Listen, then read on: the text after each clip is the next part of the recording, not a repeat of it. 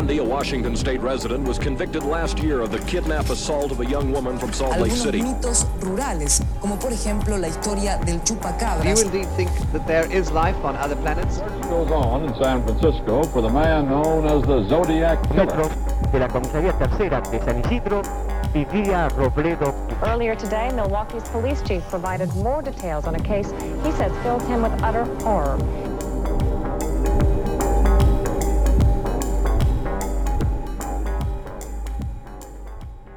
Hola, yo soy Pisandro Y yo soy Cherry. y esto es La, La Sexta Pata. ¿Cómo estás?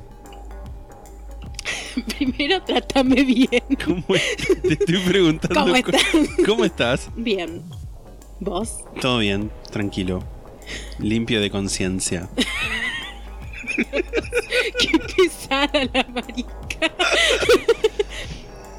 Este es el episodio más improvisado que hicimos en la vida hasta ahora, me parece. Después del cero, diría yo. Sí.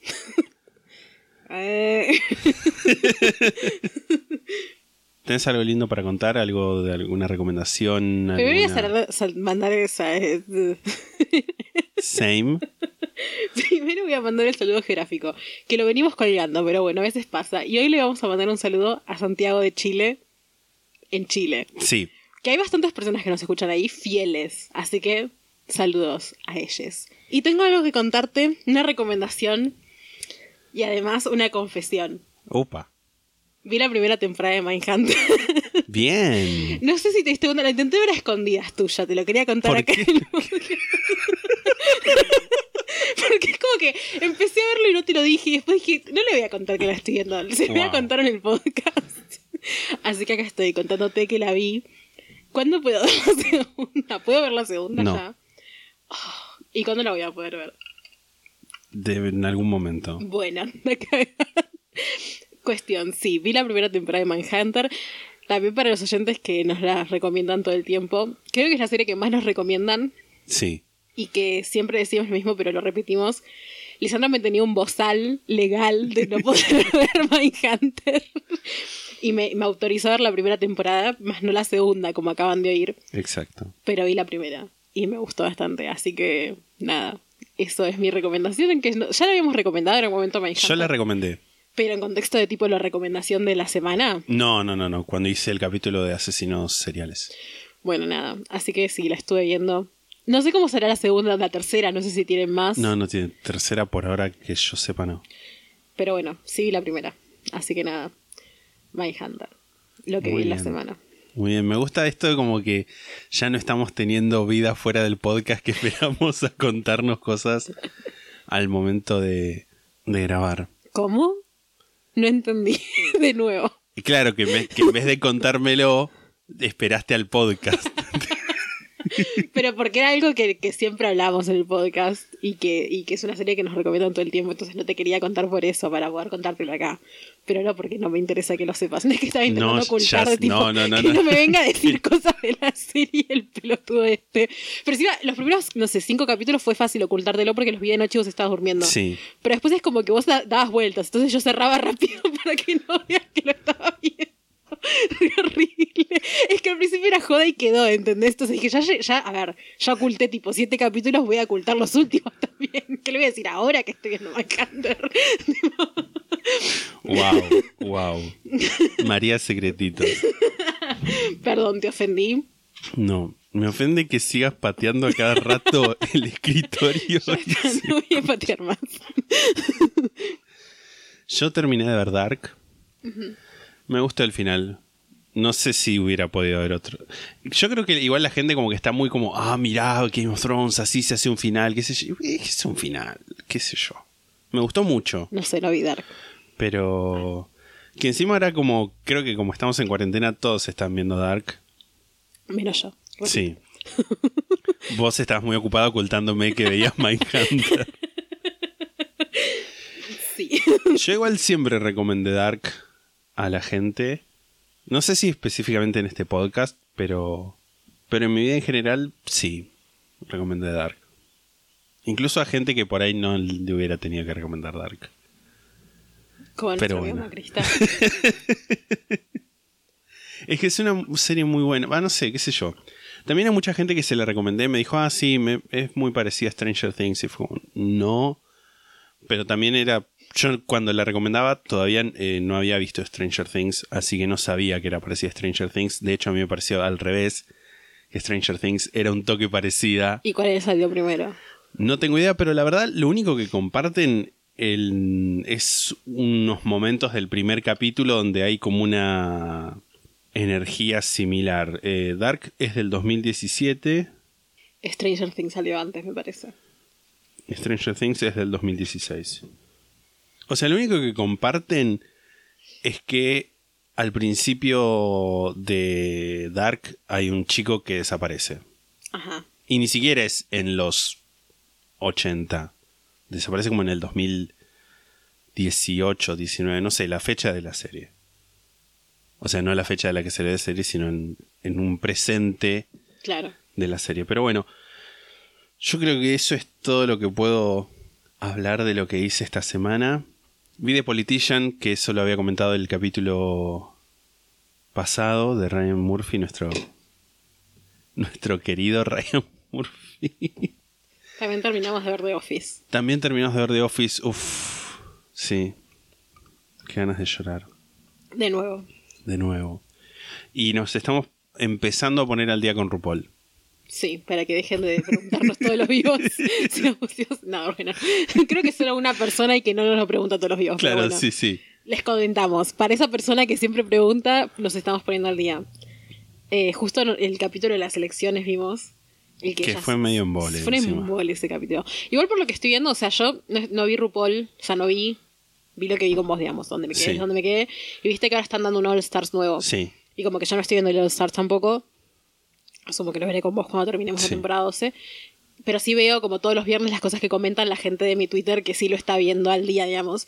Y siempre comentan que es un embole, que tipo, como Qué que. paja. Como que uno lo ve por inercia un poco, imagino.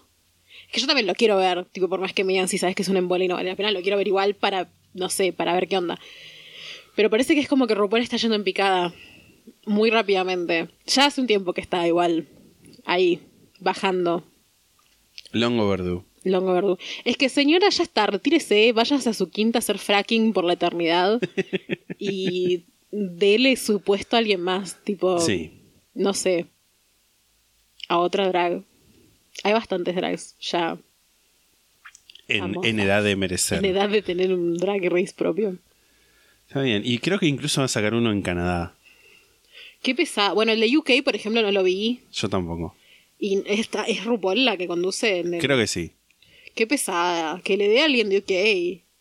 Tipo, porque aparte, no sé, mirá, en el Snatch Game capaz hacen un montón de... o no sé, de en referencias general, que no. Claro, tipo, de- referencias del país propio Hicieron a Donald Trump en el Snatch Game. de UK. Sí, es lo único que sé. Igual lo vería el de UK. Sí, same. Pero igual, basta. Basat. Basat, ¿Cuánta más plata necesitas, mami? sí. Pero bueno. Esto es un lado B, Sí. como podrán. No, como podrán haberse dado cuenta, no, porque siempre los primeros minutos de los capítulos son como un. Una pelotudez. Sí, sí, un poco de, de contarles qué son nuestras vidas, o más que nada qué estamos viendo o no. No sé si hay algo más de, de- de mi semana que, que valga la pena contar. Hubo un par de- eh, y fue como raro, porque como que hice muchas cosas, pero a la vez no hice nada. Y como que hubo un día que salí y salí, estuve como ocho horas afuera. Y cuando llegué acá, literalmente lo único que quería era morirme. Descubrimos que Brenda no es un fantasma. Ah, ¿no? ¿Quién es? Te lo dije. Y me No me acuerdo. cuando vino Ailén. ¿Qué pasó cuando vino? ¿Te acordás de todo lo que pasó cuando vino Ailén? No. Yo subí y te dije, che, vino Ailén.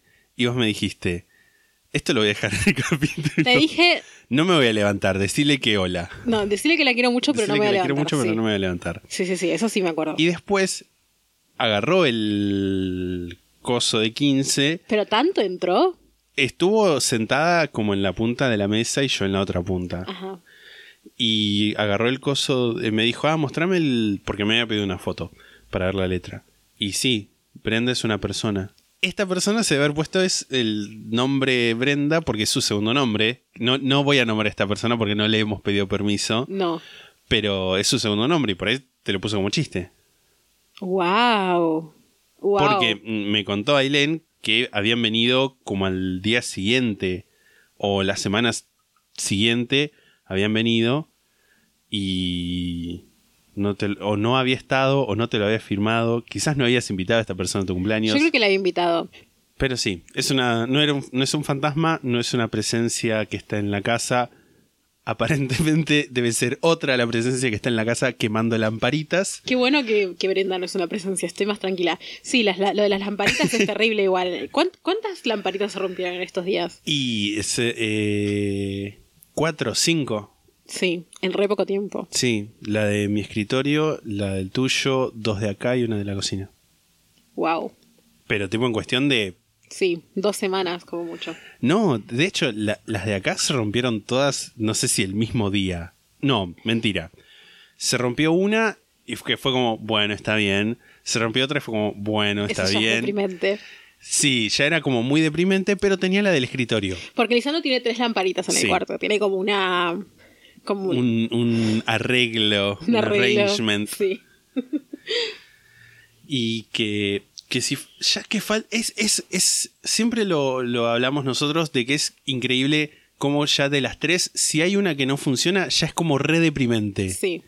y yo no puedo entender cómo cambia tanto una sola lamparita pero cambia muchísimo y cuando estaba una sola esto parecía un escenario de un teatro de mala muerte Sí, sí, sí. Yo pues, entraba acá y sentía el frío de Sí. la rusa soviética. totalmente la rusa soviética la rusa. La rusa soviética. y para mí el basta fue cuando se, se me quemó la del escritorio Mm. Que dije, no, yo así no voy a vivir. No, no, y es que salí por eso. Y compré un montón. compré como cinco lámparas LED que, bueno, fueron todas usadas. Porque encima al día siguiente, creo que al día siguiente de que- o a los dos días de que las compré, a vos se te rompió la de tu escritorio. Sí. Sí, sí, sí. Qué tragedia. Qué tragedia tan horrible. Pero bueno, eso. Brenda no es un ente. Qué bueno, me alegro. Pero vos me contaste eso y yo estaba dormida y no te escuché. Sí. Ok. Yo te respondí. Sí. ¿Qué te dije? Me dijiste, ¿cómo Brenda? Y yo te expliqué, porque es el segundo nombre. ¿Pero explicaste todo eso? Sí. No me acuerdo. Qué bueno. Igual, Sí. me alegro. Me alegro un montón. Saludos a Glenn que nos trajo una coca Sí. y yo me la tomé hoy. Pensando que me estaba tomando la coca de alguien más. Hasta que me explicaste Sí, sí. que, que no. Y nos dejó también unas papitas que seguramente Comeremos hoy. comeremos hoy en el En el vivo. Hoy sábado. Sí. De, de nuestro mundo. no sé qué iba a decir. Sí. Estás diciendo que esto era un lado B. tipo- Esto, este es un lado B. Sí, sí. Y, y volví a contar más cosas de nuestra semana. Pero es un lado B. ¿Y de qué vamos a hablar en este lado B? Contanos, Cherry. No sé cómo explicar. ¿Qué vamos a hablar? Un poco de todo.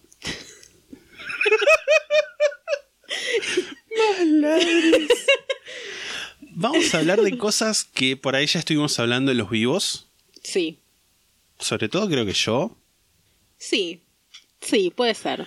que es sobre... Y también me parece, lo pensaba también como un buen marco, eh, cierre, si se quiere, por ahí a- al mes del orgullo. Sí, por más que ya estamos en julio, pero Sí, igual. pero es el capítulo siguiente a la finalización. Sí.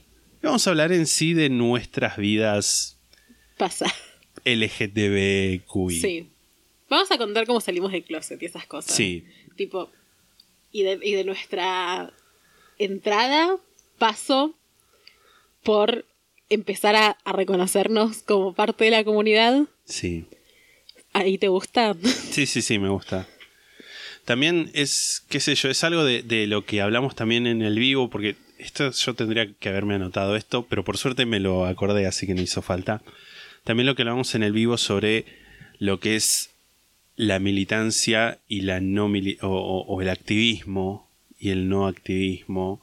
Que eh, es lo que comentábamos era que, bueno, por ser parte de una minoría y tener éxito no te hace ser activista. O sea, por ejemplo, yo acá decir, ah, digamos que voy a poner el mismo ejemplo que puse de que digamos que soy un podcastero exitoso, ¿no? este, no es que eso no es militancia por el hecho de que yo sea gay, Claro. porque es que bueno, me, me fue me va bien, digamos. Lo que hablamos de que lo, lo- la, la militancia, el, el activismo, tiene un- una faceta más colectiva que individual. Es algo que se construye, me parece. Sí. Re. Pero bueno, ¿querés contar cómo, cómo empezó todo esto de la homosexualidad? ¿Cómo empezó? No, no sé. Bueno, era el año 1994. Lo que pasa es que también que uno por ahí, después, una vez que sale, se empieza a dar cuenta de otras cosas de más chico. Como mirás para atrás y decís, ah, retrolazo era. Bueno, a ver, para, empecemos. ¿Vos cuándo crees que fue la primera vez que pensaste, mm,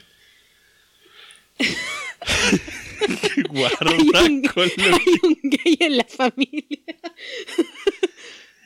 No, bueno, la primera vez que lo pensé como tal cosa fue en. fue muy cerca de, de cuando salí o, fui sacado del closet.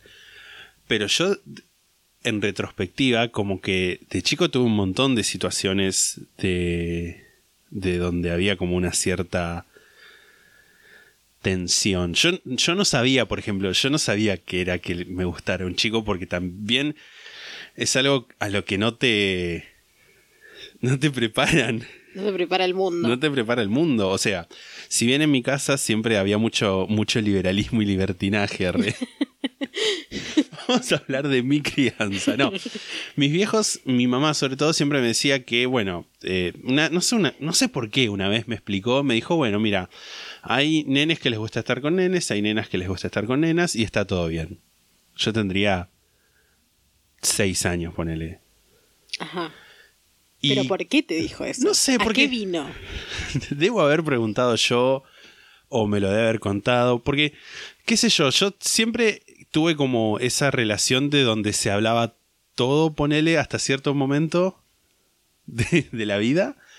Hasta que te pasó a vos, digamos. No, no, no, no, no, hasta que en un momento uno deja de hablar con los padres de cosas en ese periodo que se llama adolescencia. Sí, no, bueno, sí. Este, y qué sé yo, yo ese, ese momento ya sabía que había religiones y que mis papás habían decidido no bautizarme ni nada para no imponerme ninguna religión. Sabían es- desde ese, más o menos por esa ef- fecha también, cuando tuve por ahí la edad como para entenderlo, si es que hay una edad para entenderlo, supe que, que era adoptado.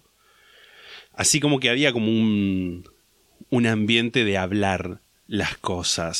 Sí, entiendo. Así que yo sabía que había algo que era como homosexualidad, Homosexualismo. homosexualismo, que en realidad no, no lo sabía con esa palabra. O sea, homosexualidad ni homosexualismo ni nada. Sabía que había gente que le gustaba estar con nenes con nenes, nenas con nenas, como la canción.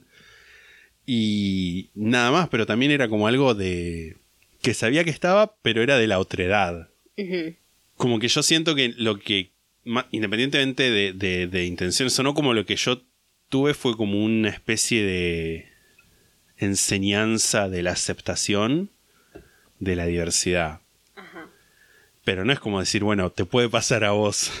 Claro. Eso nunca estuvo en la mesa. Y de chico yo por ahí, este, me pasaba que por ahí a veces tenía algún, algún compañero, no sé, de, de la primaria o de los primeros años de, de secundaria, donde yo era como que sentía que quería ser muy amigo de ese chico. Porque era la única forma en la que mi cerebro lo procesaba. Claro. Sí, sí, Y sí. era como re raro. Y yo, por ejemplo, me acuerdo que en primero o segundo grado había un chico que era dos años mayor que yo, ponele, y con el que siempre jugábamos en, en el recreo. Re Y- polémico eso igual.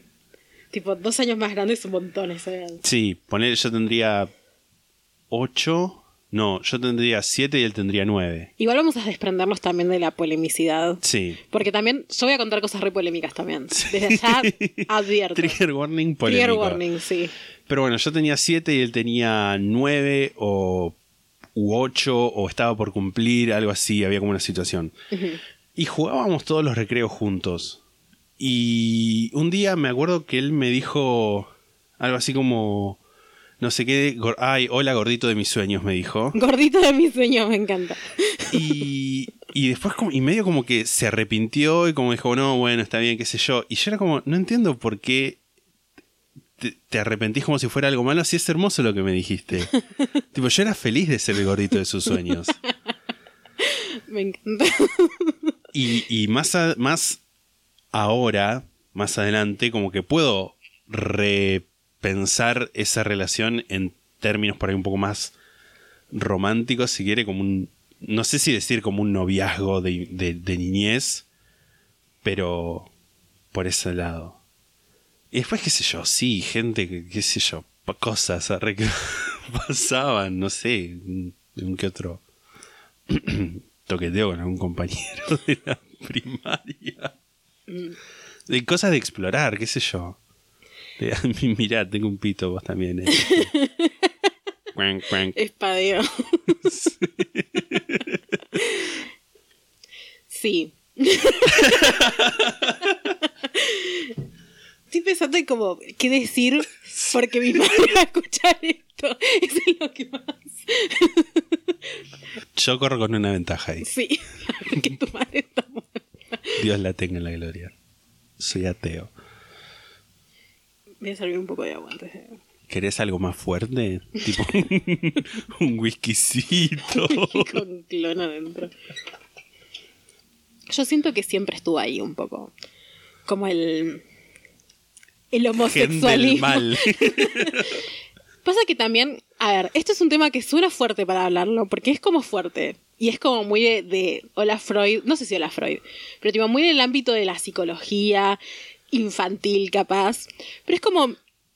Yo siento que tenía como la sexualidad muy exacerbada cuando era niña. Tipo, como que, como que había cosas que capaz a la gente le pasan más después. Y no sé si es porque.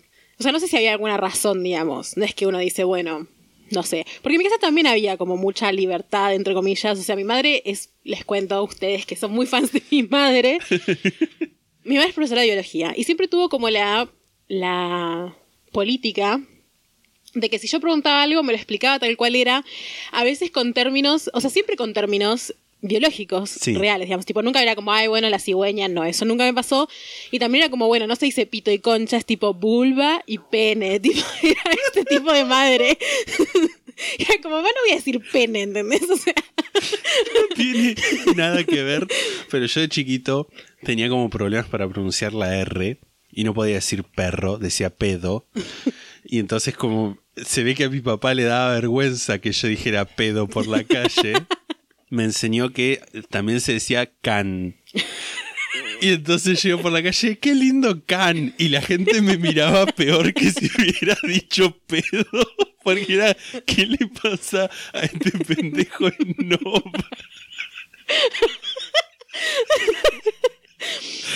Pero bueno, fin. sí. También venimos los dos de una fa- de muy infancias overachievers. Sí, totalmente. Tipo de ser como los nerds, como los sobreestimulados, si se quiere un poco también. Muy de hijo único también eso. Muy de hijo único. Que ambos somos hijos únicos. Al menos, yo al menos en la pareja de mi madre y mi padre, pues tenía medio hermanos que no vivieron conmigo. Más allá de eso, Sí. pongo en contexto, porque no sé, capaz uno de mis, mis diez hermanos escucha el podcast, que no creo, pero bueno. No quiero hacer un borramiento de sus vidas. No, no, no, por favor, lo último.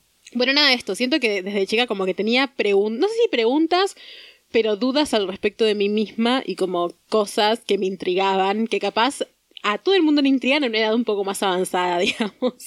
Yo siento que tipo desde siempre me intriga. me da mucho humor hablar de esto, pero a veces como está bien, hay que hablarlo. Sí. Porque también es como, nos escucha gente que tipo es joven y capaz está planteando estas cosas y está bueno como, no sé, es algo de lo que no se suele hablar también Sí. como lo que pasa antes, ¿no? Y no sé, a mí también me pasaba que es como que eh, tenía amiguitas con las que capaz me daba besitos y cosas y... eh, me acuerdo, ay Dios, me acuerdo como el primer recuerdo que tengo así de tipo, no sé, no el primer recuerdo en general, pero tipo uno de los primeros recuerdos que tengo de este tipo de cosas es que yo tenía una vecinita, no voy a decir el nombre, que eran tipo dos hermanas. Y como que me obligaban, voy a decir- usar esta palabra, porque me obligaban, porque la realidad es que yo no sé si quería tanto eso. Tipo, jugar a los novios.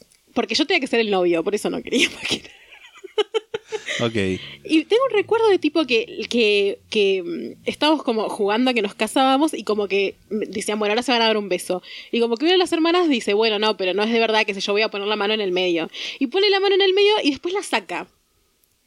Entonces como que yo me terminé dando un beso con la... Esto te- tenía tipo, no sé, cuatro años, tipo real, que era muy chica.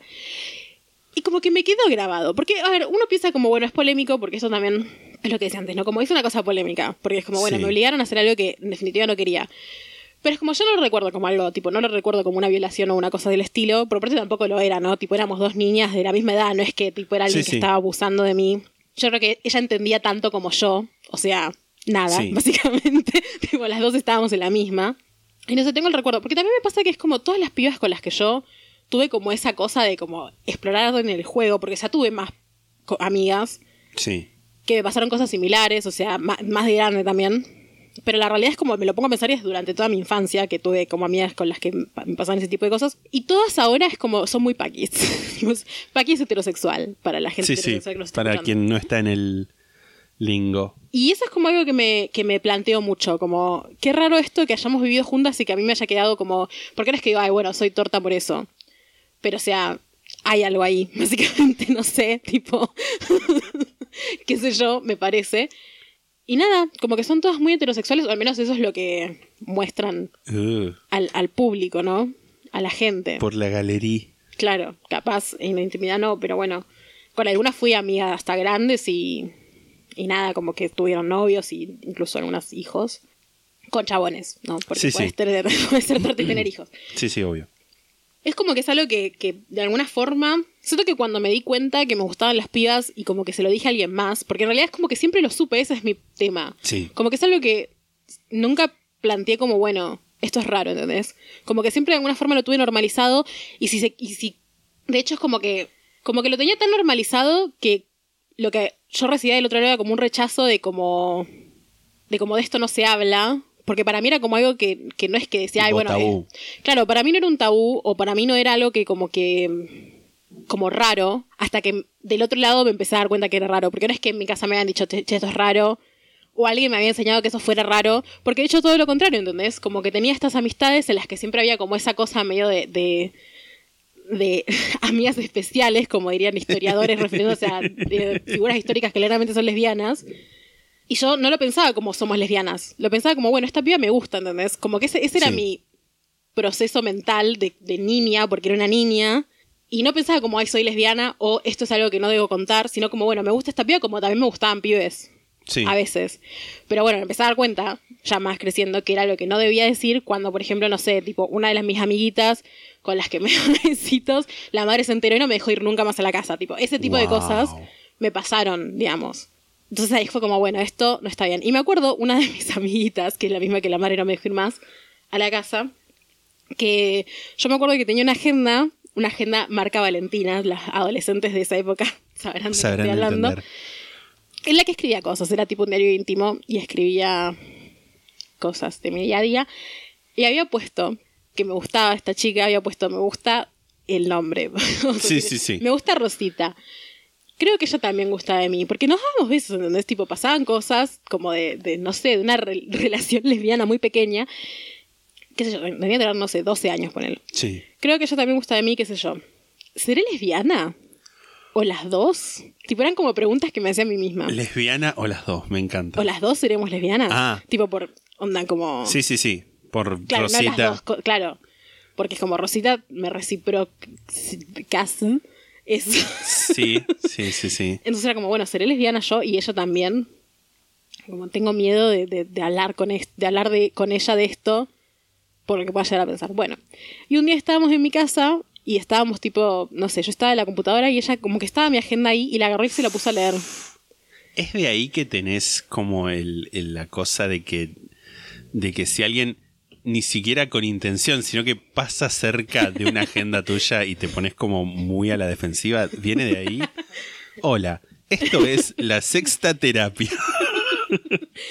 Puede ser. Yo no siento que sea tan así. Igual si soy muy celosa, en ese momento también lo era igual. Sí. De mi privacidad. O sea, como que claramente no quería que ella leyera. Más Nivel allá- me escondés que ves una serie. Yo te lo escondí porque te lo pensaba contar. Dios. El nivel de resentimiento. Igual me gusta, me gusta el detalle romántico de que te lo hagas como una sorpresa para mí.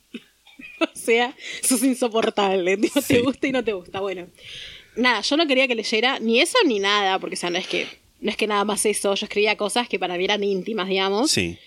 Y nada, lo leyó y me dijo que, me dijo, no, tipo, esto no es así, no sé qué.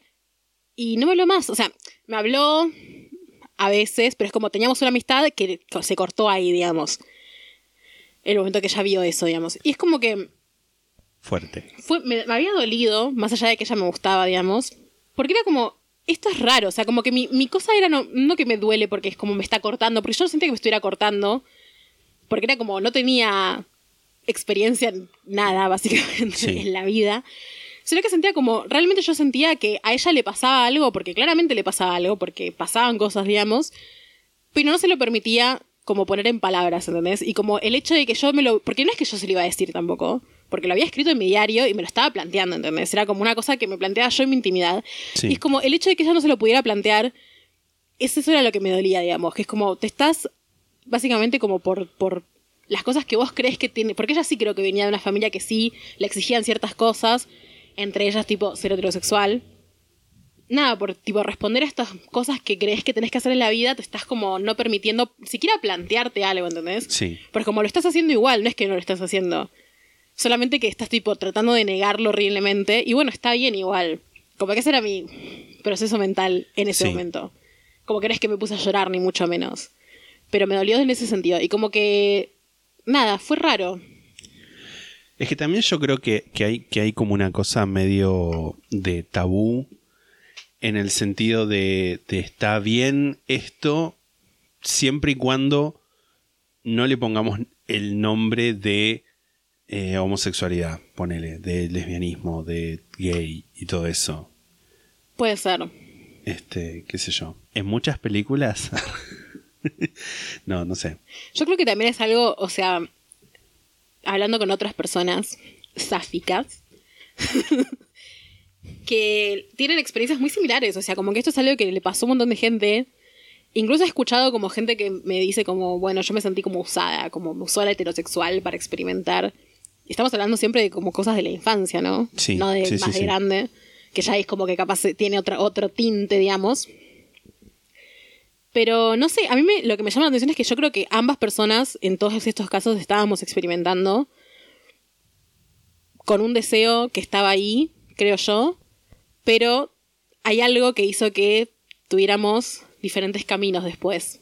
Y que yo creo que ese algo es más que nada una cosa de la libertad propia, de como permitirte, no sé, de decir ciertas cosas, hacer ciertas cosas a la vista de todos, digamos. Sí. Yo creo que también es como. No, no sé si, si, si, es, si es la palabra injusto lo que quiero decir, aunque sí es injusto, pero no es por ahí lo que quiero decir en este momento. Pero como hay un- una especie de. de. ¿Cómo sería? No, tampoco es prejuicio, pero como. No sé, no sé cómo decirlo en el sentido de que está bien experimentar, más siendo chiques.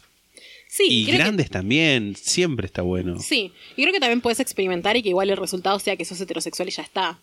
Sí, Pero bueno, o sea, en mi experiencia, que todas las pibas, que fueron varias, hayan terminado siendo heterosexuales, no me parece casualidad. También estamos hablando de que yo fui chica hace mucho tiempo. Porque yo creo que. yo creo que ahora. se le cayó la yo creo que ahora es más común.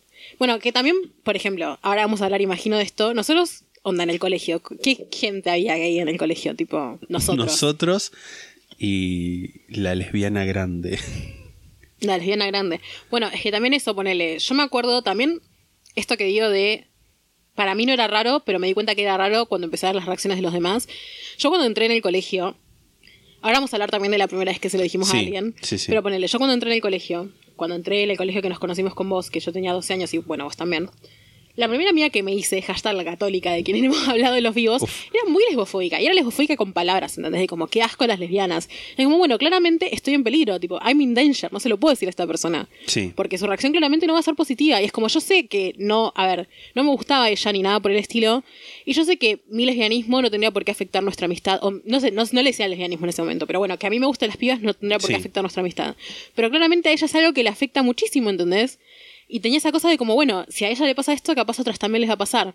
Y no solamente eso, sino también el tema de la heterosexualidad obligatoria. Porque todas mis amigas, ponele, me acuerdo que cuando entramos en la, en la etapa ya más hormonal, tipo Sí. 13, 14 años, y empezamos a salir afuera solas, tipo, porque antes no me dejaban salir afuera solas, supongo que a vos tampoco. Va, no sé cómo es la infancia de un chabón. Sí, yo tampoco. Pero bueno, a mí empezaron a dejar salir solo a los 13, ponele, que me dejaban ir al shopping y encerrarme en el shopping y no salir de ahí, digamos. Con mis amigas, obvio, no Sí, sola, sí. sola. Y la actividad que tenían ellas era salir a ver pibes, ¿entendés? Y era como, a mí me aburría eso, porque no me interesaba, por más que me gustaban igual los pibes. Es que era como una cosa de muy heterosexualidad compulsiva y obligatoria y tipo, la actividad que tenemos es esta y si no, nuestra amistad no puede ser porque no hay otra cosa, ¿entendés? Sí. que está bien igual, porque era también su proceso de adolescencia y está bien y, y yo las quería un montón igual. Pero, pero me pasaba un poco eso también, el hecho de no tener como pares a los que le estuvieran pasando cosas parecidas a mí, porque no los tenía, esa es la realidad también. Y, y, tipo, no los sabía tampoco. O sea, Sí. no los había, no, no los sabía. Porque tipo, estabas vos y Ailén, que iban a otro curso. Sí. Tengo como varias cosas en el tintero para decir a Re. La primera es que me acordé que yo a los 5 años, ponele, tenía, me acordé por lo que contaste vos, tenía un- había un vecino con el que jugábamos a- al marido y la mujer. Y vos eras la mujer. No, yo era el marido. De- dependía igual. Top Energy. Top Energy. Y era como, y además era como muy. Y es, es, es no, no es rarísimo, porque no es raro. Porque el, el mundo es una mierda y está codificado así. Pero me resulta ahora, en mis. en el otoño de mis días. Este, pero me resulta como súper loco que la única forma en la que pudiéramos juntarnos y chapar, ponele, o, el- o el intento de chapar que teníamos a los cinco años, que era tipo poner una boca contra la otra y, e imitar lo que veíamos en la tele, ponele, Sí. era que tuviera que ser en el marco de una pretendida relación heterosexual con roles tremendamente marcados en tanto que el juego era yo soy el esposo, me voy a trabajar, vos sos la esposa, te quedás en casa a comer y me das un beso cuando me voy al trabajo. Sí. Y es como rarísimo, o sea, no es raro. No es raro porque el mundo es una mierda, pero no deja de sorprenderme que tuviéramos que encontrar es- esa vuelta para poder darnos un pico Sí, para poder dar- darnos un beso. Este. Y respecto de lo de. de la. de la secundaria, eso. Yo siento que tampoco es por, por, este, ponernos en un, un pedestal, pero como que en parte en esa época, como que tuvimos que ser nosotros mismos, entre nosotros, nuestros roles, nuestros role models, nuestros, este, no me sale la palabra en castellano. Modelos de conducta. Modelos de conducta, ponele. sí. Tipo, no, no, no- ¿A quién teníamos para mirar y ver cómo ser, ponele? Y entre nosotros y, y irlo descubriendo nosotros mismos. Sí, también hay una cuestión de que, de que no teníamos ningún tipo de representación positiva, me parece, eh, ni en los medios ni nada. Si había, era tipo alguna cosa muy escondida. Sí. Pero, pero no sé, tipo en los putos. Lesbianas casi no había, o no había nada, diría.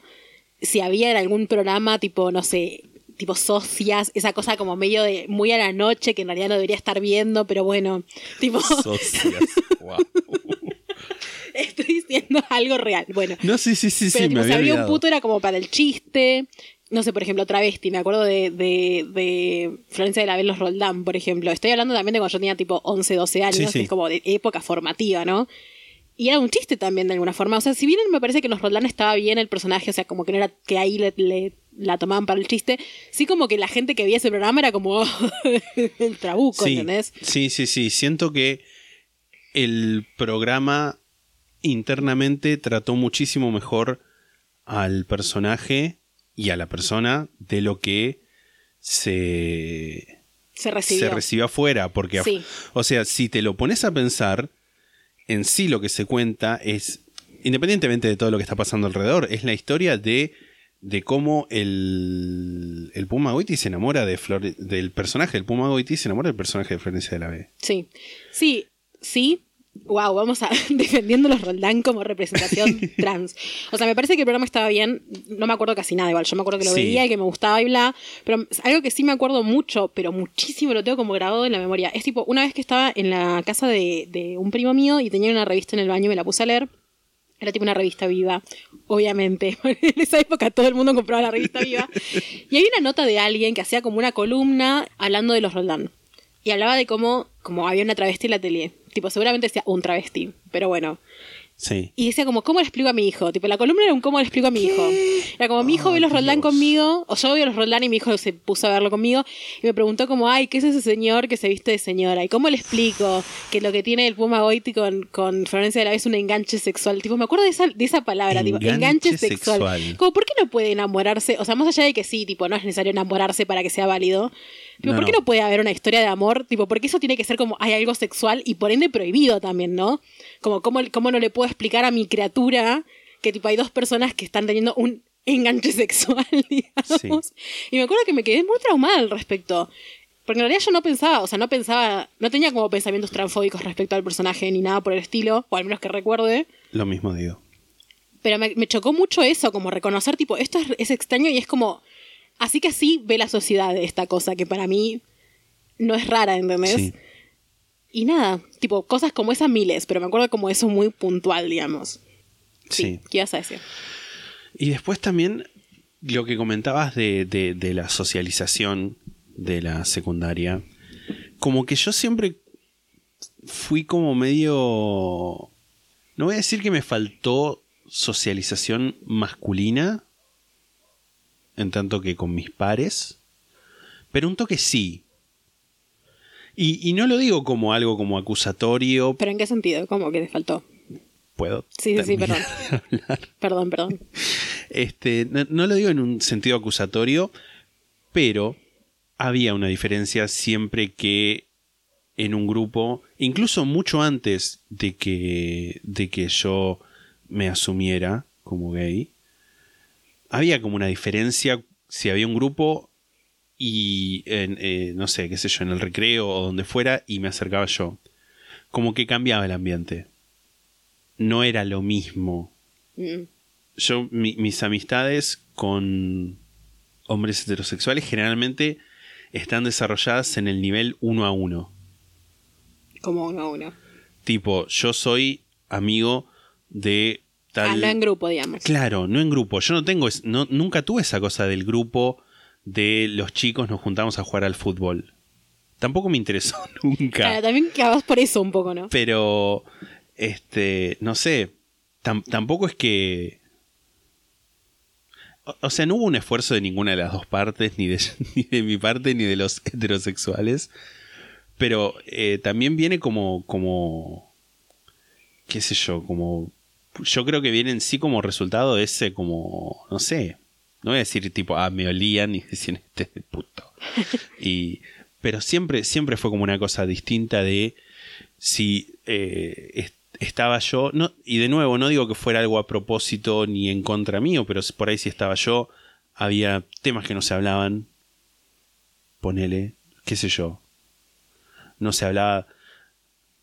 También es, también es lo que recuerdo. Por ahí sí alguien me dice, no, pero yo fui amigo tuyo en el 97 y cuando estábamos en la primera... Bueno, sí, qué sé yo, no me acuerdo. Este...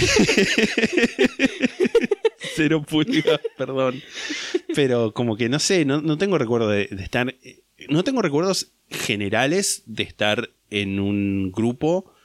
Más allá de cuestiones específicas como campamentos, reuniones, tipo. En, pero no sé. Y, y cosas donde por ahí no, no terminaba de sentirme del todo cómodo. Este. No sé si estoy cerrando alguna idea, porque siento como que estoy abriendo ideas y no Sí. estoy cerrando. Pero no, por ejemplo, no se hablaba de chicas Cuando estás vos. cuando estaba yo. Y pero eso es algo bueno también, me parece. Sí, sí, sí. Pero como que siempre sentí esa diferencia. Y no sé si, si visto desde ahora, está piola que yo desde tan chico siempre hubiera sentido esa diferencia. Yo creo que también tiene que ver con el un poco esto de al no tener pares como uno, tipo tenés que intentar como mimetizarte con lo que hacen los demás y tipo Sí. si los demás hablan todo el tiempo de chicas lo intentás porque eh, también esto que decía yo tipo muchas de, de mis amigas sus relaciones de amistad pasaban por hablar de chabones y como que a mí no me llegaba eso, ¿entendés? Pero Sí. capaz yo fingía un poco también, porque era como, bueno, sí, capaz me gusta un poco ese, no me gustaba realmente, pero era como, bueno, Sí, si esto es lo que totalmente. necesitamos para que yo pueda ser parte de este grupo, yo voy a hablarte de esta persona como si me encantara, ¿entendés? Porque al final lo que importa no es eso, sino la amistad, digamos. Pero es como una cosa que tiene que ver con el negar una infancia queer, vamos a usar por falta de una palabra mejor. Porque la realidad es que, tipo, son cosas diferentes. Una infancia heterosexual que una infancia Sí. queer. Porque ya hay una cultura de, de lo LGBT que también tiene que ver con, con gustos y no solamente con, o sea, con gustos más allá de tipo si te gustan las nenas, si te gustan los varones, sino como con gustos de, de cosas de la cultura también. Que está bien, no hay estereotipos, sí hay gays que juegan al fútbol y, y está bien. Sin embargo, es algo que no se puede negar que hay una cosa de la cultura hetero y hay una cosa Sí. de la cultura LGBT, digamos, que es bastante marcada y separada. Y, mm, y nada, me parece que eso también tiene que ver mucho con eso, con la falta de poder decir, bueno, tengo pares que son como yo eh, y que podemos eh, hablar de temas que también capaz uno no compartiría con los, los heterosexuales si tuviera la oportunidad de hacer un grupo cerrado. Eso que de hecho es algo que medio que después, más adelante, pasó, Pasa, digamos, de alguna forma. Pero sí, más de chicos no, no te- o sea, a ver, nosotros entramos al colegio a los 12 años. A los 12 años no había nadie que estuviera fuera del closet, a los 13 tampoco y a No. los 14 tampoco. Y recién a los 15 empezó a ver como afuera del closet, no. Pero capaz que sabías ahí, como Sí, había sí, un sí. rumorcito. Y, y bueno, volviendo a este tipo, la lesbiana que había en el colegio, que me acuerdo que sí, era la única persona que yo recuerdo que estuviera fuera del closet, que era tipo mucho más grande que nosotros. Estaba tipo en el último año cuando nosotros estábamos en. Sí. O sea, nos faltaban tipo, tres o cuatro años cinco para o seis años para... Sí. Y me acuerdo, tipo, esto es algo que siempre lo cuento porque me quedó también muy grabado, que mm, la señora que vivía en el colegio, porque vivía en el colegio. Sí, sí, sí. Había una señora que vivía en el colegio y que era como, como si personal de maestranza, cuidadora, o sea, no sé bien Sí. cuál era su rol, o sea, eran muchas cosas. que Nunca nadie, nunca nadie lo supo Sí. del todo. Y era como una especie de, de también figura materna, si se quiere. Yo me acuerdo que tipo, ella vivía en el, vivía en el colegio, o sea, vivía Sí, como en un anexo del colegio que tenía su casa ahí. Y, me acuerdo, por ejemplo, una vez que necesitaba pinceles y como que se los pedí y me llevó a la casa y me dio pinceles, que yo había como una cosa de también relación con los alumnos, de confianza si se quiere.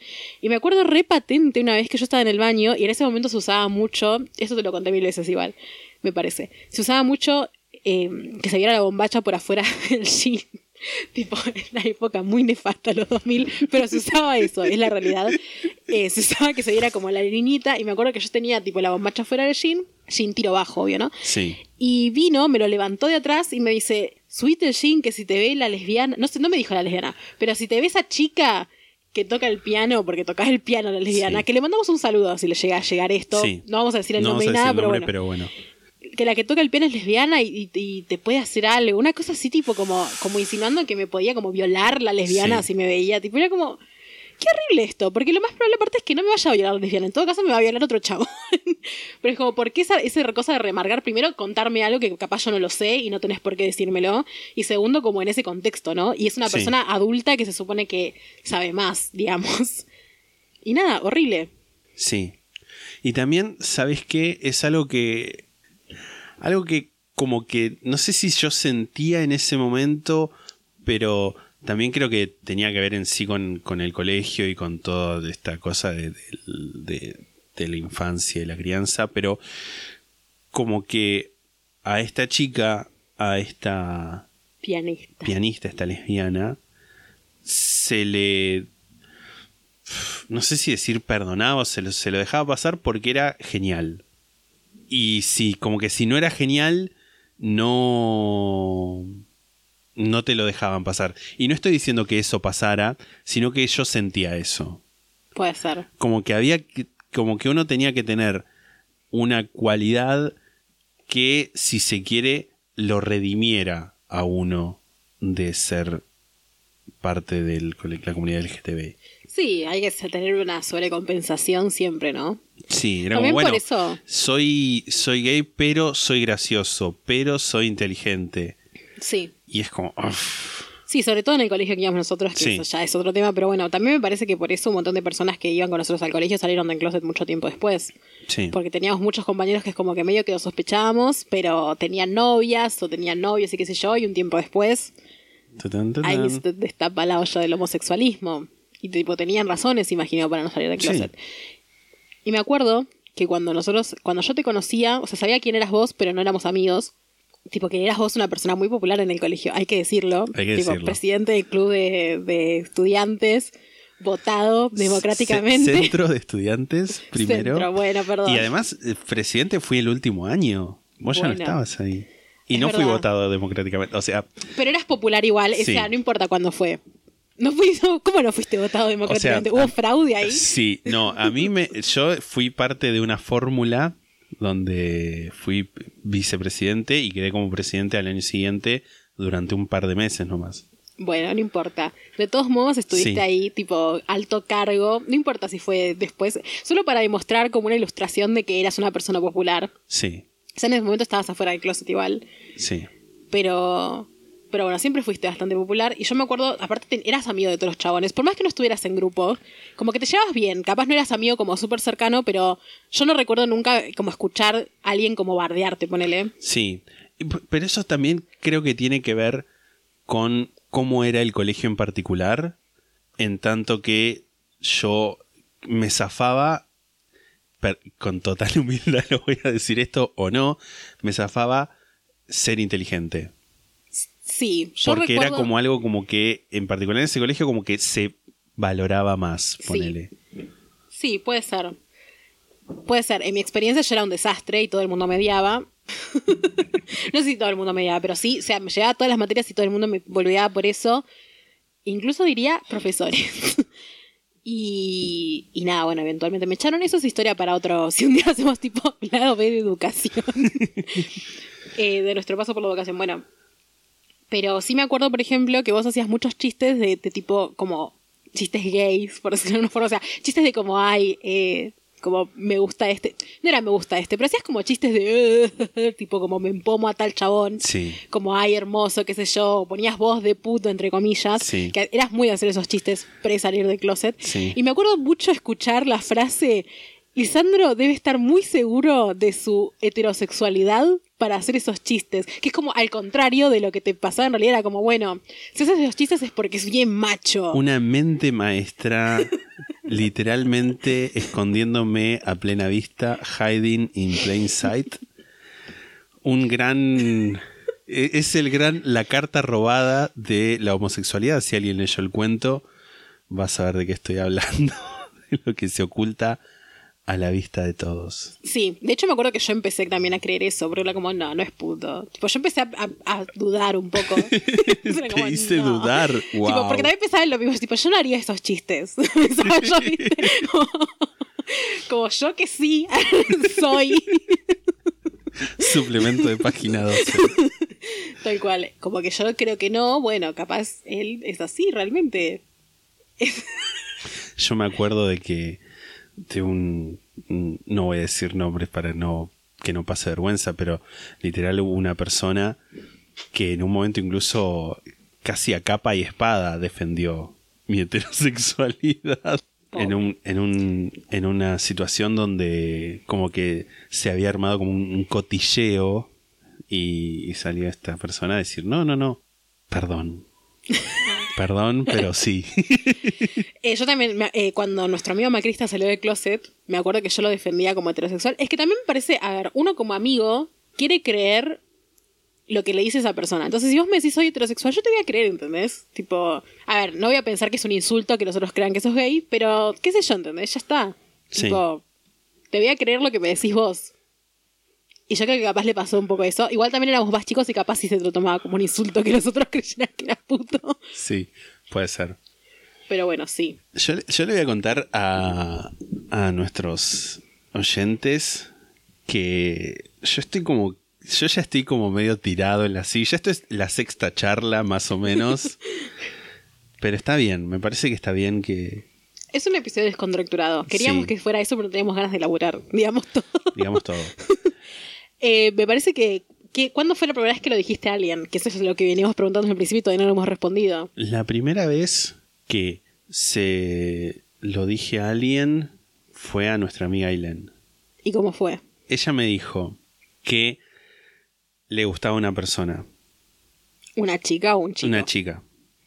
Porque encima, me ¿Qué voy a acomodar esto? porque esto fue a los 14 años, fines de los 14 años, digamos, eh, lo que sería nuestro octavo, que ahora es segundo de polimodal. sí, no importa No sé.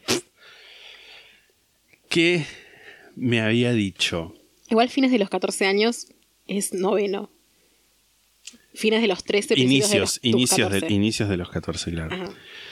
Que me había me, me- me acuerdo porque me dijo, bueno, esto es algo que me pasa, pero es una, so- una cosa de una sola persona. Mi amor. Y me contó que había una chica que le gustaba. Ajá. Y yo le dije, bueno, a mí también me pasa.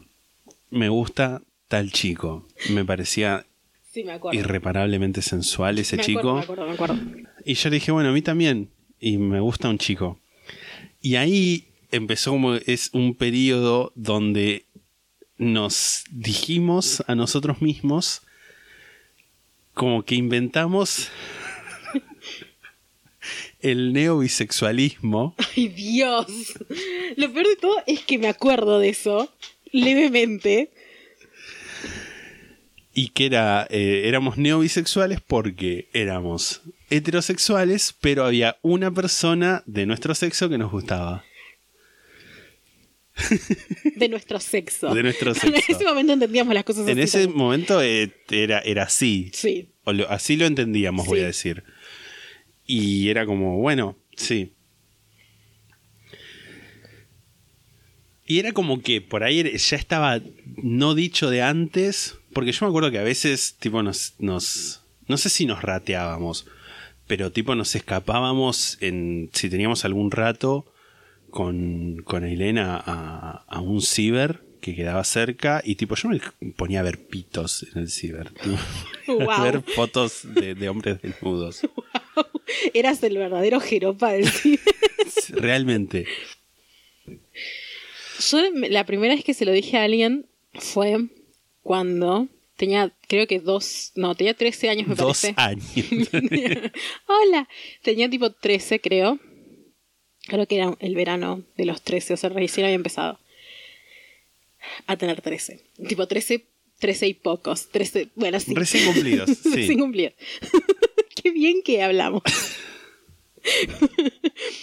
y mm, yo tenía una amiga, que era mi mejor amiga de la primaria, eh, que le mando un saludo si está escuchando esto, que no creo, pues hace mucho dejamos de hablar.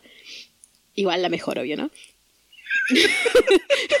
ok, ok, ok. ok. Cuento, ¿no? Porque, o sea, por más que es una amistad que no mantengo al día de hoy, es alguien con quien igual está todo bien, digamos. No es que me pelee ni mucho menos. Por las dudas lo aclaro.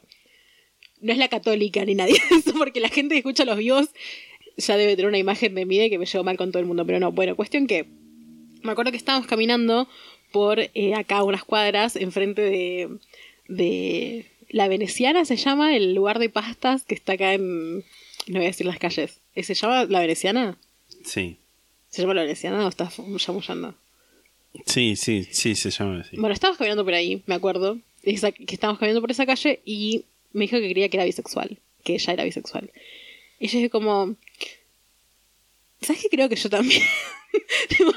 Como, bueno, ya que me estás diciendo esto, te cuento. Que capaz yo también. Y nada, como que se lo dije a ella, que sé yo, como que yo empecé a asumir. Me dije, bueno, nada, sí, soy bisexual, qué sé yo. Y como que no se lo decía a nadie más. Tipo a mis amigas de- de- del colegio no se los decía. porque esta chica no iba conmigo al colegio en este punto, pero como que yo lo sabía en mi corazón, digamos. Y de hecho tuve un novio en esa época que se lo dije. Tipo, como que sí se lo decía a las personas que yo creía que no me lo iban a, a tomar a mal, que Sí. era muy poca gente en ese momento de mi vida, realmente. Pero bueno, ya lo tenía como, por lo menos lo tenía más asumido y lo tenía como más bueno. Al menos reconozco que esto es algo que me pasa y no lo tengo ahí como escondido conmigo misma, por lo menos. Y esa fue la primera vez que se lo dije a alguien. Me acuerdo lo del neobisexualismo. Eso era lo que iba a decir. Me acuerdo del neobisexualismo y me acuerdo que me lo quisieron hacer vender a mí también en su momento. Como concepto. Eh, teníamos mucha bifobia. Yo tenía mucha bifobia también, eh, pero todos teníamos mucha Sí. bifobia. Bifobia. bifobia. Sobre- Eh, teníamos mucha bifobia. Nada, es lo que pasa mucho y que, y que sigue pasando. Pero bueno, sobre todo en esa época capaz. También hay que... Hay algo que también yo pienso que es como, éramos chicos, no teníamos ningún tipo de como representación, repito, ni como... Ni, no sé, no sabíamos cómo actuar también. Más allá de que éramos chicos y como, bueno, éramos chicos, punto, tipo, qué sé yo. Uno cuando es chico hace y dice pelotudeces. Sí, sí, eh, no... Era como más... Una cosa más intuitiva, como íbamos moviéndonos por la vida, ponele. Hoy en día creo que es, es totalmente distinto con todo lo que es este redes sociales y eso. Porque tengamos en cuenta que cuando nosotros salimos del closet no había Twitter, no había Facebook, o si había... No, no había recién- Facebook todavía. No Facebook, había sé que no. Twitter, No. No. O sea, capaz existía, pero no se usaba. claro. O sea, YouTube había porque... No, tampoco. El primer video que se su- subió fue en 2005. o sea, había YouTube. Pero, Pero- olvídate que... Era, o sea, se usaba muy poco. Realmente, tipo, apenas en nuestras casas no teníamos internet. Yo no tenía, por lo menos. No. Y vos tampoco. Y si alguien tenía internet, era ese internet de mierda. Tipo, no era banda ancha, era como dial-up. ADSL. No podías ponerte a ver videos en YouTube. O sea, realmente como que tampoco. Yo apenas tenía como conexiones en internet con otras personas. Si bien sí tenía igual, porque teníamos Messenger y qué sé yo. Realmente como que mi experiencia con conectarme con otras personas LGBT fue después, bastante después. Sí, y también, qué sé yo, el acceso, no digo a teoría, no digo ponernos a leer, qué sé yo, un libro de Judith Butler a los 13 años, pero qué sé yo, ver un video de YouTube donde alguien mínimamente te diga, che, no está piola la bifobia.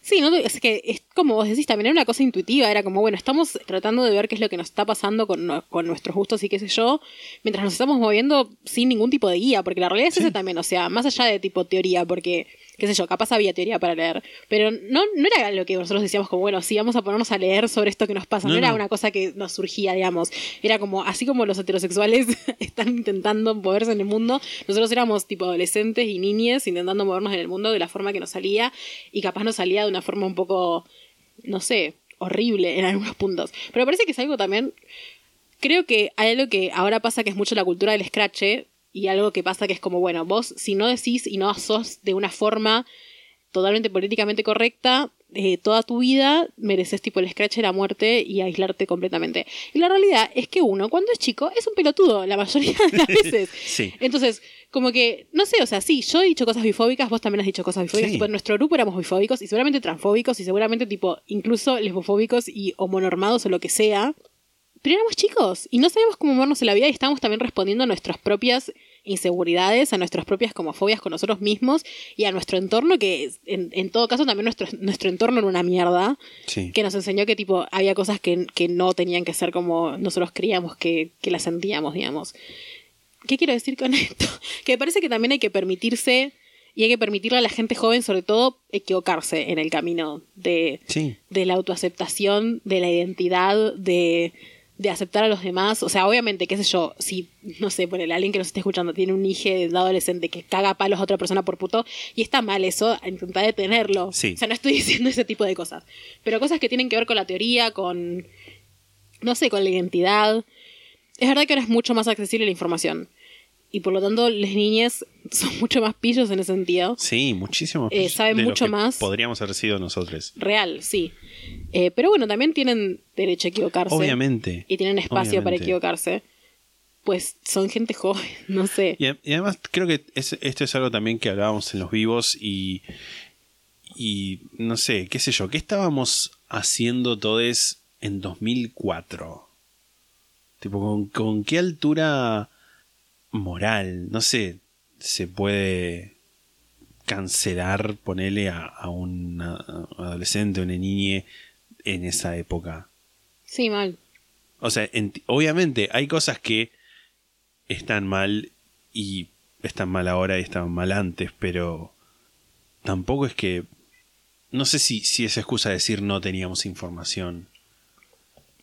La excusa no, me parece que es una cosa de contextualizar, o sea, Sí, sí, sí, es, es, reconocer, capaz había cosas que decíamos y hacíamos, que era también entre nosotros, porque no es que decís, bueno, cagamos a palos a alguien por ser No, obviamente. Era una cosa entre nosotros, pero... Pero bueno, capaz que ahora la reconocemos como problemática y en ese momento no la reconocíamos como problemática. Y no me parece que sea una excusa, pero sí me parece que es como una cosa de, bueno, contexto, ¿entendés? Éramos personas chicas, más allá de también el, el momento, porque sí, en ese momento todavía más, pero también ahora, ¿entendés? Como una persona, porque también pasa ahora mucho que como todo el mundo está en las redes todo el tiempo, capaz lo que nosotros nos decíamos en la intimidad, ahora uno lo tuitea, tuitea, claro. sí. Entonces es- sale que un pendejo de 13 años dice algo que es re polémico y todo el mundo le empieza a retuitear, eh, lo que dice este es un facho. No deja de ser un pendejo de 13 años o de 12 años o lo que sea. Tipo, también me parece que que esto que estamos contando también, o por lo menos yo lo estoy intentando como para llamar a una reflexión de cómo nos comportamos con la gente chica ahora.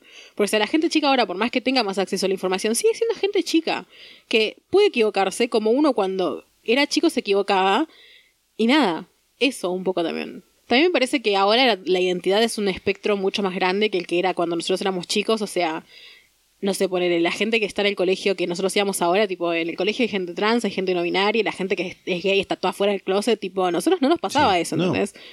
Entonces vamos allá de información, también es una cosa de representación y de reconocerse en lesotres, y la realidad es que te- eh, teóricamente las cosas han cambiado también, ¿ah? la identidad ha cambiado muchísimo. ¿Querés contar de cómo fue tu salida del closet, tipo, general, más allá de la primera vez que lo contaste? Sí, ¿O no estás listo? Ya lo contaste en el vivo. ya lo conté en el vivo, sí, sí, sí. Bueno, eh... Sí, arre. Esto era cuando yo tenía 15 y había un chico que estaba en el último año que tendría 17, 18 en todo caso, como mucho. Que, eh, no sé, no sé, por- porque también había como una cosa, no sé si era general o era algo que me pasaba más, más que nada a mí y a Ailén, como que yo conocía gente de, de todos los años. Creo que era general.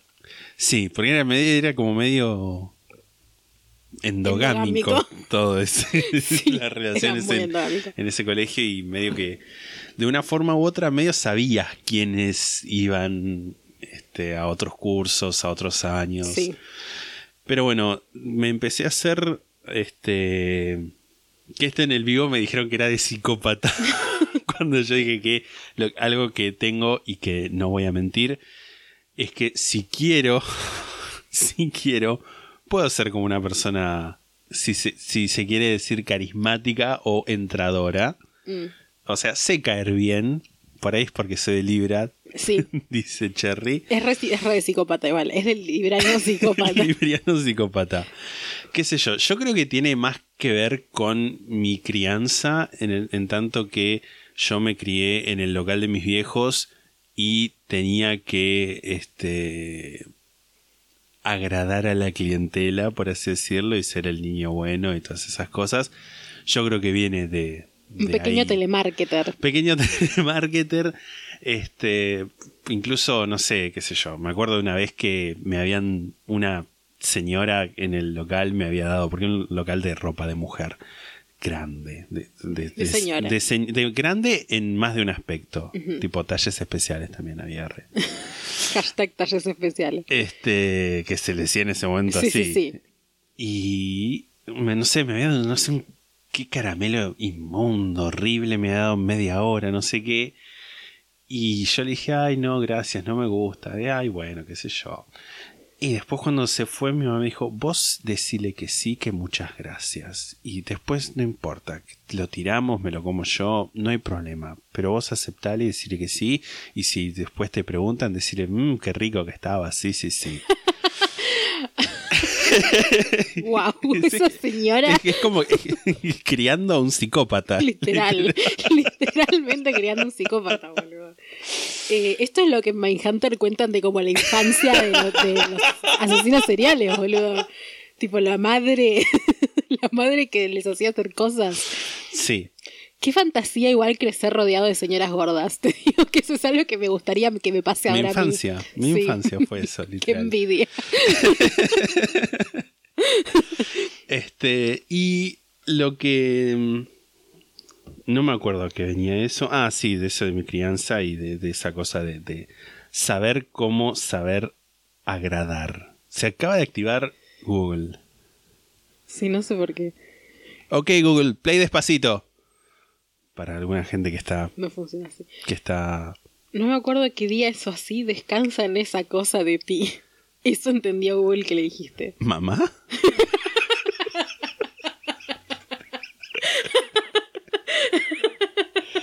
Parezco ese, esa radio, viste, de lo que usan en. No es en Ghostbusters, es en BuzzFeed and Solve. Bueno, dale, seguí contando, por Sí. favor. Y bueno, y cuestión que de, media hora después de esta introducción, logré, yo había hecho, lo- eh, había logrado hacerme amigo de este flaco. Y medio que volvíamos juntos porque íbamos medio para el mismo lado y nos íbamos caminando juntos. Vamos a decirle, ¿cómo le podemos llamar? Marcelo. Bueno, agáchate y conocelo. Sí. Y en un momento, como que le digo a Marcelo. a Marcelo que gustaba de él. Y a todo esto era como re raro porque Marcelo como que era como medio... Puto.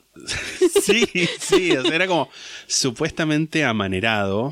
¿Viste? Esas cosas que también, ese, ese, ese, esquema que uno tiene en, en- en la cabeza, producto de que la televisión le, le quemó el cerebro, de que, bueno, es así, debe ser gay. Igual, o sea, sí, más allá de los estereotipos y bla, bla, bla, todas las personas que eran amaneradas en el colegio y que todo el mundo creía que eran putos, en el colegio era como, ay, no, yo soy heterosexual, pero después bien que salieron del closet, ¿eh? o sea, Sí. no voy a dar nombres, pero pasó eso. Sí, pasó. O sea, Sí, eran sí, varios, no es que era verdad. uno. Y le dije eso y me dijo, ah, este, bueno, yo, yo no comparto. No me dijo yo no comparto. Me dijo así como, a mí no me gusta el pitulín.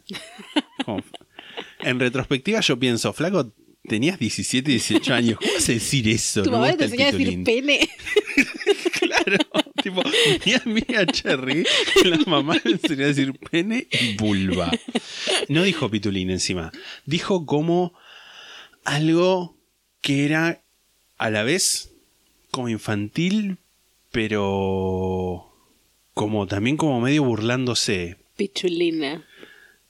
Sí, algo así, Sí. no sé, una cosa que Una palabra horrenda. no, como que fue como, ah, mm, ok. Lo acompañé, seguimos hablando un toque. Me acuerdo que lo acompañé hasta desviándome bastante de mi camino. Lo acompañé hasta la casa de un pariente. Tonta, pobre tonta. Sí. Y cuando está por entrar me dice, quédate tranquilo que voy a guardar tu secreto. Y yo estaba como, ok. O sea, tipo, nunca te lo pedí porque asumí que era algo dado. No se lo dije, todo esto lo pensé yo mientras le decía ok. Tipo, tenía, iba la mente a mil y ahora me estás preocupando. Pero qué bien, bueno, ya fue. Ok. Y vuelvo a mi casa y al día siguiente voy al colegio. Y me recibe una persona que en ese momento era una amiga nuestra. Se me acerca y me dice, che, ¿qué onda? ¿Le dijiste a, Marcelo que, que gustás de él, que estás enamorado de él? Y yo como, ¿qué? O sea, sí, pero ¿qué? ¿Cómo sabes? Y me cuenta que después de haberme dicho eso, esa misma tarde, o sea, a los minutos nomás, a las horas como mucho, de haberme dicho eso, Marcelo entró a, esa casa, se conectó a Messenger y le contó a un montón de gente que yo le había dicho que gustaba de él. Wow. Y ahí yo me desayuno que, eh, digamos, de los últimos tres años de- del, del colegio, ¿no? de los tres años más grandes, la mitad de las personas, tipo, toda la gente del último año y la... O sea, la mitad, tipo, estimativos, ¿no? Pero Sí. toda la gente del último año y parte de gente del anteúltimo año sabían que yo le había dicho a Marcelo que gustaba de él. Y el resto de los otros, del el otro año y medio, sabía que alguien de mi año, de nuestro año, le había dicho a Marcelo que gustaba de él. Lo bueno era que como íbamos a turnos diferentes, o sea, la octavo, séptimo, octavo y noveno iban a un turno y primero, segundo y tercero iban a otro turno, entonces la gente que sabía iba al turno contrario al que íbamos nosotros. Entonces eso te salvó bastante. Eso me salvó bastante también. Eso es cierto. Y, pero igual también había una cosa como medio, viste, de, de doble escolaridad, de que todo el tiempo estaban Creo que nadie lo sabía, pero, No, no, pero como que zafaste de que se entere todo el mundo al menos en ese momento. Sí.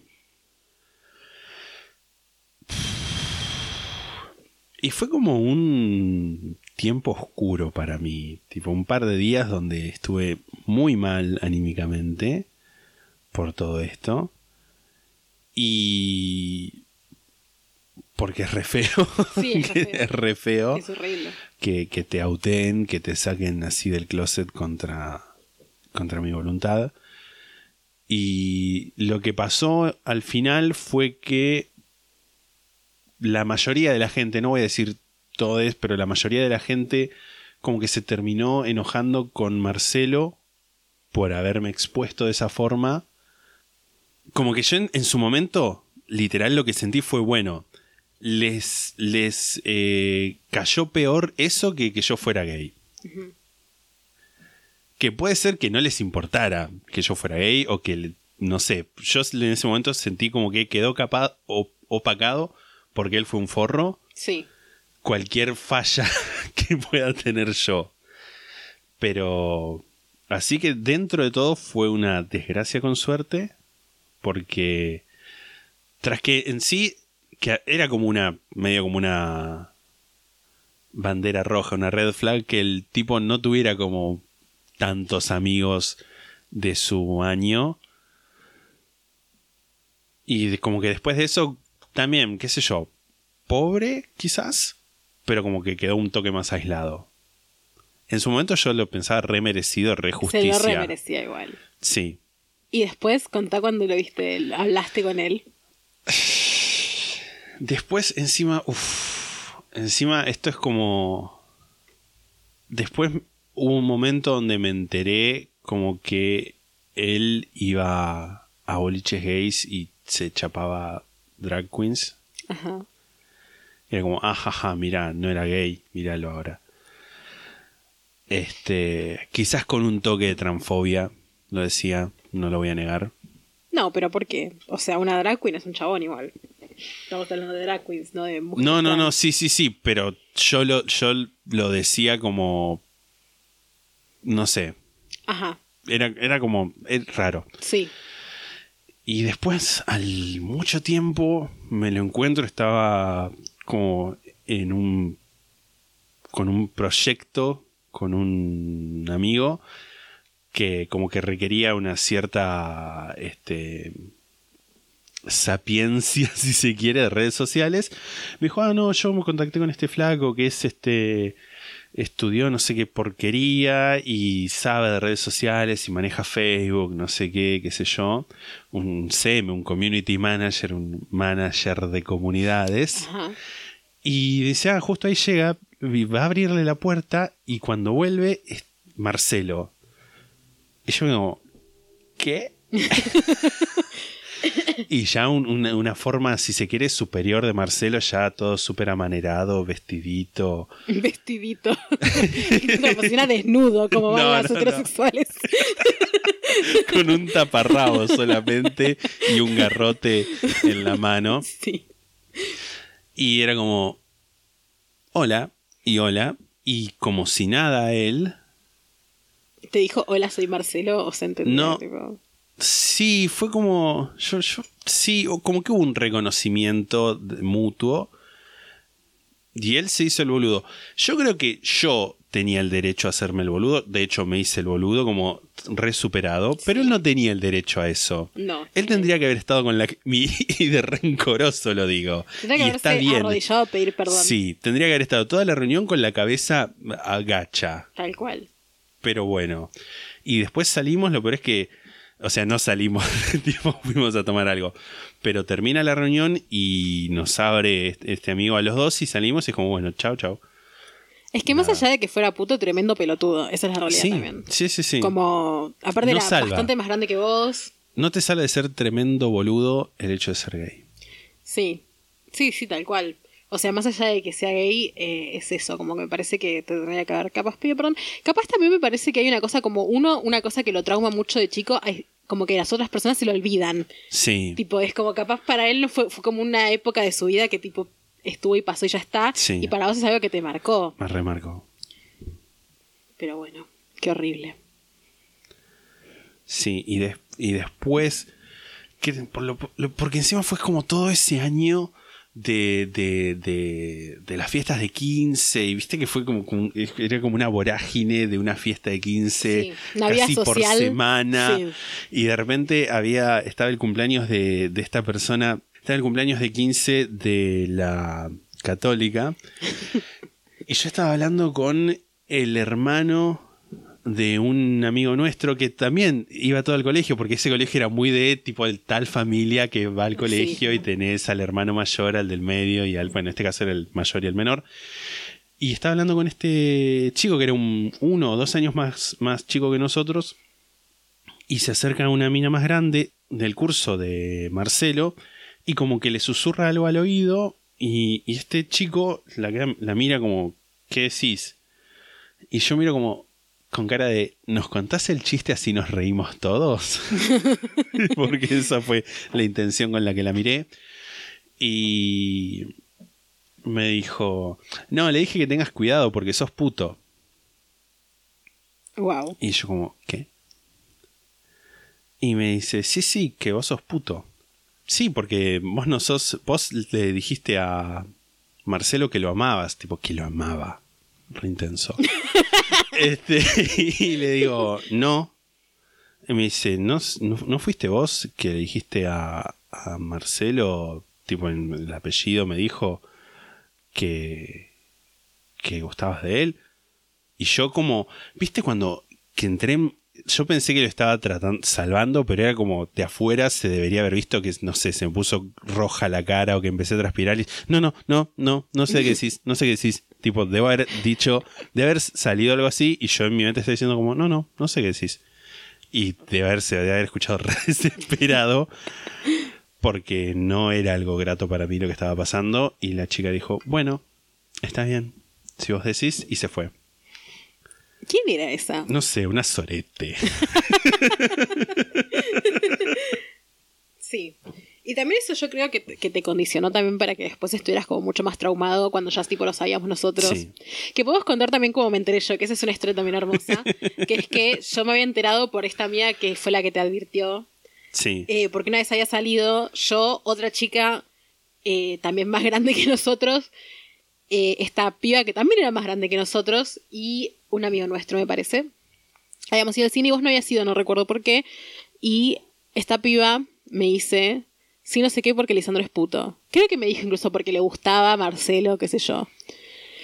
Y yo me acuerdo que me quedé como, ¿qué? Tipo, ¿por qué, ¿por qué no me lo dijo? ¿Entendés? Como que me acuerdo que mi primera reacción fue, ¿por qué no me lo dijiste? Sos un pelotudo que no confías en mí, ¿entendés? Porque yo sentía que era tu amiga como para que me lo digas, ¿entendés? Es como, bueno, yo acá de tonta creyendo que sos heterosexual, ¿entendés? Tipo, eh, defendiéndote a capa y espada. no, bueno, y, y yo dije, bueno, voy a idear un plan. Primero una boluda igual la piba, porque también te auteo de alguna manera, porque, Sí. o sea, yo soy yo, pero bueno, mirá si, no sé, si era tipo que no me caía bien Sí, eso. y de hecho me auteó también con otra gente. Una boluda, mal. Nada, bueno, yo dije, bueno, voy a idear un plan para que me lo diga a mí, porque tipo no le voy a decir que lo sé porque me lo dijo la otra. Eventualmente te lo dije igual. Sí. Pero o sea, no quería que fuera como, bueno, ah, ah, ah, sos puto, tipo, me parecía horrible también, porque si no me lo querías decir, bueno, por algo era capaz. Entonces yo quería como. yo quería como crear un ambiente en el que te sintieras cómodo para decírmelo. Y me acuerdo que fui y te dije que era bisexual. y me como. Ah. Resorete. Yo me quedé como esperando como, bueno, y vos no tenés nada que decirme. Tipo, y no me lo dijiste. Tipo, yo me quedé como, bueno, nada, voy a tener que fingir. Y después la verdad es que no me acuerdo cómo fue que me dijiste finalmente. ¿Vos Yo te tampoco. No, no tengo Pero tipo, bueno, en algún momento me lo dijiste, tipo, porque, o sea, no es que yo te dije, sos puto, o capaz nuestra amiga te dijo, no, no recuerdo cómo fue que finalmente me lo dijiste, eh, o que finalmente fue como, bueno, sí, es, es así. Yo tengo el recuerdo vago de como que en un momento de saber que ya sabías y de operar como que yo también asumiendo que ya sabías. Capaz me lo dijiste por Messenger o algo así, como que no fue mucho tiempo después de esta situación en la que yo te fui a decir y vos dijiste como, ah, tipo, y te hiciste tremendamente el pelotudo. Re forro igual, ¿eh? Porque podrías habérmelo dicho en ese momento. ¿Qué te costaba realmente? O sea, estaba abriendo mi corazón a vos Pero lo estabas abriendo para que yo lo abra. No era una cosa sincera. Era parte de un plan elaborado y cínico para que yo revelara mi verdadera forma. Es que era sincero igual, porque de alguna forma yo también en ese momento fue como, wow, alguien más. Tipo, esa, esa fue mi primera reacción de tipo como, bueno, más allá de que sí fue un plan, qué sé yo, si yo hubiera sabido que vos eras antes, te lo hubiera dicho antes también, ¿entendés? Como una cosa de, de, de nada, tipo, hay alguien más que, que está ahí. en esta situación. Porque aparte hubo una cosa de cercanía después por el tema de, que éramos todos gays. Tipo, nada, de poder hablar más cosas que, que, con- que correspondían a eso. La Neces- la gente, homosensualidad. sí, la gente LGBT necesita tener otras, otras personas LGBTs en su Sí, vida. Me sí, parece que eso es así. Y yo no tenía muchas. O sea, no tenía ninguna en ese momento. Tipo, te tenía vos después y Aileen. Creo que Aileen ya sabía en ese momento. No recuerdo bien de quién me enteré primero. Creo que Aileen. Sí, creo que sí. Pero. Pero nada, bueno. Perdón, te pido perdón. No, está bien. No está bien. Está bien, si no me querés, eh, no me querés decir que sos puto. si me ¿Querés querés que te- decir a esa, esa, esa víbora que te, que te anduvo pero a mí no, está bien. Cherry, tengo algo que contarte. ¿Qué? Soy gay. Wow.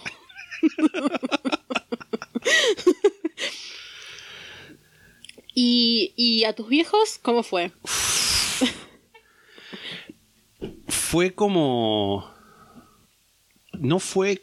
O sea, traumático, creo yo. Pero lo cual. O sea, no es que había. Yo sentía que mis papás eran homofóbicos. Pero igual tampoco fue algo que me resultara fácil. ¿No te habían dicho algo horrible, algo tipo no se lo digas a nadie o algo así? Sí y no, pero más adelante. Eh, o sea, la primera reacción, porque yo justo en ese momento empecé a ir a terapia, Ajá. porque mi madre había estudiado psicología y como que ella siempre me habló de las bondades del freudianismo. y me dijo que cuando yo quisiera ir a terapia se lo dijera y empezaba terapia. Y un día le dije, bueno, quiero empezar terapia. Y empecé terapia. Y un día, ¿Qué edad tenías? a los también 15, t- fue todo muy junto. Sí. Y le, en un momento se ve que se le pasó todo eso de, ay, bueno, sí, cuando quieras hacer terapia, hace terapia, tipo, soy re cool. Y me dijo, ¿por qué haces terapia? Me dijo. tipo, como que le, no sé, no sé qué esperaba. Tipo, como que yo volviera y le contara todos los días. Que... Mamá empezó a tener una debacle mental en algún momento de su vida Sí, también. y sí, capaz sí, correspondía un poco con eso. Tipo, mi culpa decís que fue. No, pero digo, o sea, capaz una cosa que antes la pensaba de una forma cuando empezó a tener problemas de, de- propios también. sí, sí. Empezó a cambiar esas opiniones. Y bueno, eh, le dije que en ese momento yo ya, conmigo mismo por lo menos y con ustedes, ya me, me asumía como gay, pero a ella no, no se le dije así. A ella me acuerdo que le dije, creo que, uff, cuánto, la catarata de recuerdos. Este, creo que me gustan más los chicos que las chicas, le dije. Y me puse a llorar, desconsoladamente. Amo el drama, tipo. Fue un momento intenso Está para bien, mí. está bien. Déjame vivir. No te burles. No te burles de mí. No me burlo para nada, para bueno, nada. decirle a, a esos a nuestros oyentes que te escucharon No me literalmente cagarte de risa de una charla que tuve con mi madre que te voy a recordar está está muerta. muerta. Pobrecita. Y ella también se puso a llorar y me dijo, pero ¿por qué lloras? Y es como, también está llorando. o sea, no le dije eso. Pero se ve que se, se conmovió por mi llanto, lo que fuera, y me dijo que no lloré, que Eso era de llorar... puto. Sí, de puto, no. Me dijo, llorar se llora por cosas malas, por una enfermedad o por no sé qué. Me dijo, esto es lo más normal del mundo. Y me empecé a decir, hay muchos actores y bailarines que son como vos. Y no sé Ay, Dios. Y bueno, yo me sentí como contenido en ese aspecto y le dije, por favor no le digas a papá.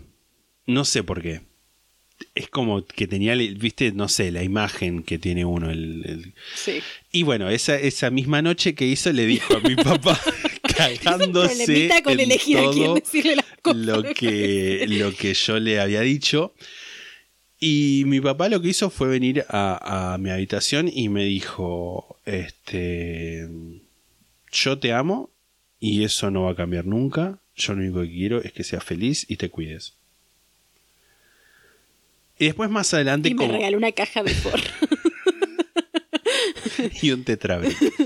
Este, y después, lo que sí más adelante me dijeron era como que, no es que me dijeron como que me lo guarde y eso, sino como que tenían miedo de que por ahí alguien del colegio o en la calle vieran que yo era gay y no sé, eh, o, o tipo hicieran como una de esas tipo violación de castigo o que me cagaran a palos por ser gay. No es en sí que no era yo nunca lo tomé tanto como no seas como ocultalo sino como cuídate porque el mundo es una mierda. Que es como hay un toque y un toque pero yo siempre como lo interpreté yo siempre lo interpreté como de el hecho de querer cuidarme de la mierda que es el mundo queda abierto no queda abierto a opinión sabes qué porque es mi vida y no voy a decidir no voy a dejar que los oyentes opinen sobre mi vida. Así que voy a decir, me quisieron cuidar, fin. Yo lo recordaba como mucho más trágico, la verdad. Tipo, no me acuerdo cómo es que me lo habías contado en ese momento. Fue un dramático de mierda. Sí. Pero lo recordaba como más trágico, como que te habían tipo dicho como... No sé si esto está mal, pero yo recordaba algo así como que te habían dicho algo tipo... No le cuentes a todo el mundo que sos gay, tipo porque... Pero un poco igual, o sea, no, no en el sentido de como que les parecía mal, sino como esto de... Nada, tipo, no está bueno que lo sepa todo el mundo por estas cosas. Que igual es algo como feo, ponele. Sí, sí, sí, sí. Pero bueno, lo recordaba como mucho más dramático, como que te habían dicho algo más de ese estilo. No, o sea, puede ser, pero yo siempre como lo entendí, como la intención era esa de también la... Bueno, que es, es algo también que pasa ahora, o sea, no que pasa ahora, en el sentido de que viene, viene a, a lo que estábamos hablando, de que por ahí hoy un padre, una madre, Sí. está un toque más informado. Y en ese momento era la forma en la que tenían ellos de, li- de lidiar con eso, si se quiere, aunque era un tema mío, sí, pero bueno, ellos lo veían como eh, una preocupación por la salud y el bienestar de su hijo. Sí, sí, sí. Sí, sí, sí. Es que. Es que iba a decir eso también. Me parece que cómo reacciona un padre ahora. Tipo, es, no, ni se compara a lo que podría haber reaccionado un padre en otro momento. Bueno, me acuerdo a nuestra amiga Aileen que le- la mamá le dijo a vos no te gustaba Enrique Iglesias o algo así. No, era eh, Gabriel Corrado. Gabriel Corrado. Que le gustaba mucho Gabriel Corrado Sí. a nuestra amiga Aileen. Raro eso también. Detalle. Sí, Eso de- hace como- detalles. Eh, perdona, Ailén, por siempre ponerte ahí en el filo del cañón. sí. Me acuerdo que cuando yo se lo dije a mi mamá, eh, no se lo dije. O sea, se lo dije, pero a la vez es como que medio que fui obligada a decírselo porque estaba con un amigo mío, que no voy a el nombre, y estaba como mi madre ahí, tipo, y como que mi mamá ya sabía que mi amigo era gay. Y como que, no me acuerdo si es que él le dijo, me dijo a mí, tipo, decirle, dale, decile o algo así, o que mi mamá dijo, che, ¿y vos qué onda? Y a él le dijo, dale, decile. Pero cuestión que le terminé diciendo a mi madre que me gustaban las pibas. Ya en ese momento yo tenía novia, todo. Creo que incluso la había traído a mi casa. Pero mi madre no sabía que era mi novia. Creo recordar el momento, o sea, no el momento, sino que creo recordar que me contaste que ella te preguntó, ¿y vos qué onda? Creo es que, me pregunto, ¿y vos qué onda? Pero no me acuerdo si fue porque el chavo me empezó a decir, o si primero me preguntó mi madre, o sea, sí hubo, un ¿y vos qué onda? Sí. Pero bueno, yo no pensaba, o sea, como que yo le había contado a mi amigo que se lo quería decir a mi madre, como que sentía que era como que bueno, ya está, tipo, como que lo sabe todo el mundo, o sea, alguien más le tengo que contar a mi madre. Eh, también esto, porque traía una novia y qué sé yo, y como que no me daba como que no decirle, tipo, que era mi novia, básicamente. Y nada, pero igual fue como un momento en el que no sé si. Como que fue raro igual que estuviera Sí. él ahí, como que, eh, no sé, no, no fue algo malo igual, porque mi mamá igual reaccionó bien, pero pues, le podría haber reaccionado mal, también es eso. Como que era obvio capaz que no iba a reaccionar, que no iba a reaccionar mal, pero bueno, como que fue una cosa que para mí era muy íntima como para que esté alguien más ahí Sí, también. sí, sí, sí, totalmente.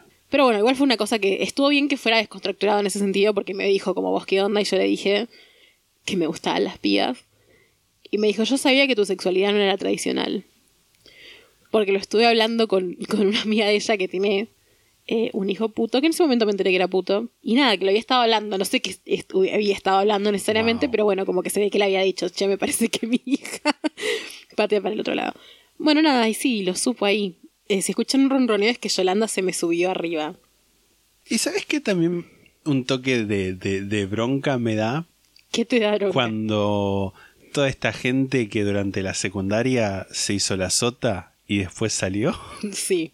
Que una persona en particular me acuerdo que me contó que su salida del closet fue ir y decirle a tipo mientras la madre estaba no sé si cocinando haciendo desayuno fue y le dijo tenés un hijo puto y se fue. Tipo así tan suelto de cuerpo cuando a uno le ha llevado eh, un- una carga emocional más importante.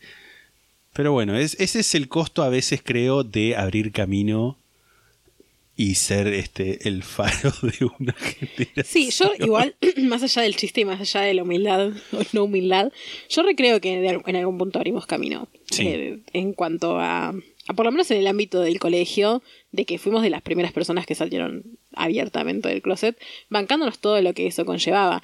Y después hay una cosa que es como, la vida es una eterna salida del closet de alguna forma, porque siempre la gente te asume heterosexual. Sí, Y yo tuve que salir del closet las, todas las veces que me cambié de colegio.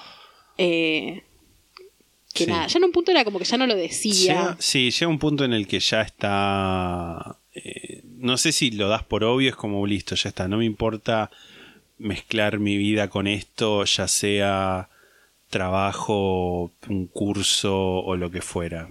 Sí, yo me acuerdo que cuando me cambié, cuando, cuando me echaron del colegio que iba con ustedes, eh, empecé a ir a otro colegio en el que no se lo dije a nadie. También porque no había hecho ninguna amistad muy cercana. Por lo menos ese primer año no había hecho ninguna amistad demasiado cercana. Y no se lo dije a nadie. Y después en el verano, con una de las pibas que ya había hecho como más amistad, se lo dije. Y la piba se lo contó a todo el mundo también. Pero era como que a mí ya no me molestaba. O sea, no Sí. me molestaba. No le dije, tipo, no le cuentes a nadie. Porque no sentía que le estaba contando un secreto, ¿entendés? Sí, sí, sí. Era como, bueno, sí. Sí, porque ya, ya habías hecho como ese, ese, ese ritual de. Sí. Pero a la vez era como, bueno, no sé. O sea, como te lo estoy contando a vos, No se lo cuentes no a se lo todo el cuentes a mundo. todo el mundo. Porque aparte es obvio que se lo contó a todo el mundo como un chisme. Igual no se lo había contado a todo el mundo, pero sí se lo había contado a gente que tipo no correspondía capaz. Y me acuerdo que se lo había contado a una piba que era amiga, que iba a otro colegio, pero era como. En el colegio que yo iba había una historia atrás antes de que yo llegara de gente que eh, había sido, había ido ahí era amiga de la gente que todavía estaba, pero ya no iba al colegio. Sí. Y yo tenía un grupo de amigas, que, de las que sigo siendo amiga, hola, que eran amigas de esta piba que no iba más al colegio, pero eh, sí se conocían con gente con la que yo iba. Y le había contado a ella, y ella le contó a las otras, y qué sé yo. Es- hubo como esta cosa de cadena, ¿viste? Sí. De tipo esta que va con vos, que es lesbiana. Y cuando empecé otro colegio, porque fui un año a un colegio, después al otro año me volví a cambiar de colegio, me cambié con un montón de la gente con la que iba al, al colegio este anterior, incluyendo tipo a toda esta gente, ¿no? Y nada, como que empecé y todo el mundo sabía. Y es como que me iban a decir, che, vos, tal cosa. Fue como, sí, arre. Pero nada, tipo, yo no se los tuve que decir, como que ya lo sabían. Y como que medio que lo empezaron a tomar como más natural que lo que lo tomaba yo, porque yo la verdad es como que me lo tomaba Sí. natural, pero no es que lo iba diciendo por la vida, tipo, no, no lo sentía necesitaba de aclararlo, digamos. Pero ellas me jodían, qué sé yo, me decían torta, qué sé yo, pero tipo, en buen plan, ¿no? No como una cosa de torta de mierda. Sí, sí. Y aparte ellos como que me preguntaban, tipo, ¿vos todo bien con que, con que esto sea así? Fue como, sí. De hecho, incluso ahora me presentan como mi amiga la torta. Eh, y nada, un poco me agarraron el trabajo de salir del closet en ese colegio porque como que todo el mundo se empezó a enterar porque nada, tipo, se lo tomaban natural y me lo decían naturalmente. Pero me acuerdo, por ejemplo, que, que una preceptora, que esto lo he contado también en el vivo, Sí. no recuerdo si acá, En el vivo lo contaste. que una preceptora me lo, lo chusmeó, o sea, como que se enteró, llegó a ella, digamos, y como que le preguntaba a otras personas, tipo, no a mí, a otras personas si era verdad, si estaba con una, con una piba, no sé qué. Tipo, en plan chusma, ¿entendés? No como en Cualquiera. plan, tipo, te quiero ayudar Cualquiera. a que no te hagan bullying o algo así, sino como en plan chusma. Eh, incluso medio como, como que le daba asco. Y nada, también es esta cosa de, de, de yo era la única. En el colegio, en ese colegio realmente era la única que estaba fuera del closet. Había otras, obviamente, que después me fui enterando, o gente que salió del closet después, pero en ese momento yo era la única que estaba fuera del closet abiertamente. Era un colegio mucho más chico también, no era como el que íbamos nosotros, que eran muchísimas personas. Pero en este colegio sí éramos, era, un- creo que éramos un solo curso de, tipo, era un primero o un segundo. Eh, no eran tipo varias divisiones, entonces era como, bueno, era la lesbiana, de tipo, la lesbiana de primero. Y también hay algo que, que me, me- me acuerdo por esto que contás de tipo mi amiga la torta, mi amigo el puto, el trolo, lo que fuera. Que igual entiendo que hay gente a la que no le puede gustar. Sí. Pero, tipo que te digan eh, mi amigo el puto, mi amigo el trolo, la torta, lo que fuera. Pero me pasó muchas veces de estar en, tipo, no sé, una reunión con gente que conozco y que sé que me quiere que me dice, eh, puto, no sé qué, lo que fuera. Y que hay alguien que no me conoce tanto y que es heterosexual y que como que no voy a decir se la, se la da de aliado, pero por ahí. Y que me, me- me ha pasado dos o tres veces con personas distintas de que es una persona dice, no, pero che, no le digan, sí, porque es discriminar y qué sé yo. Es como, ¿no ves que me estoy cagando de risa yo también? Mm.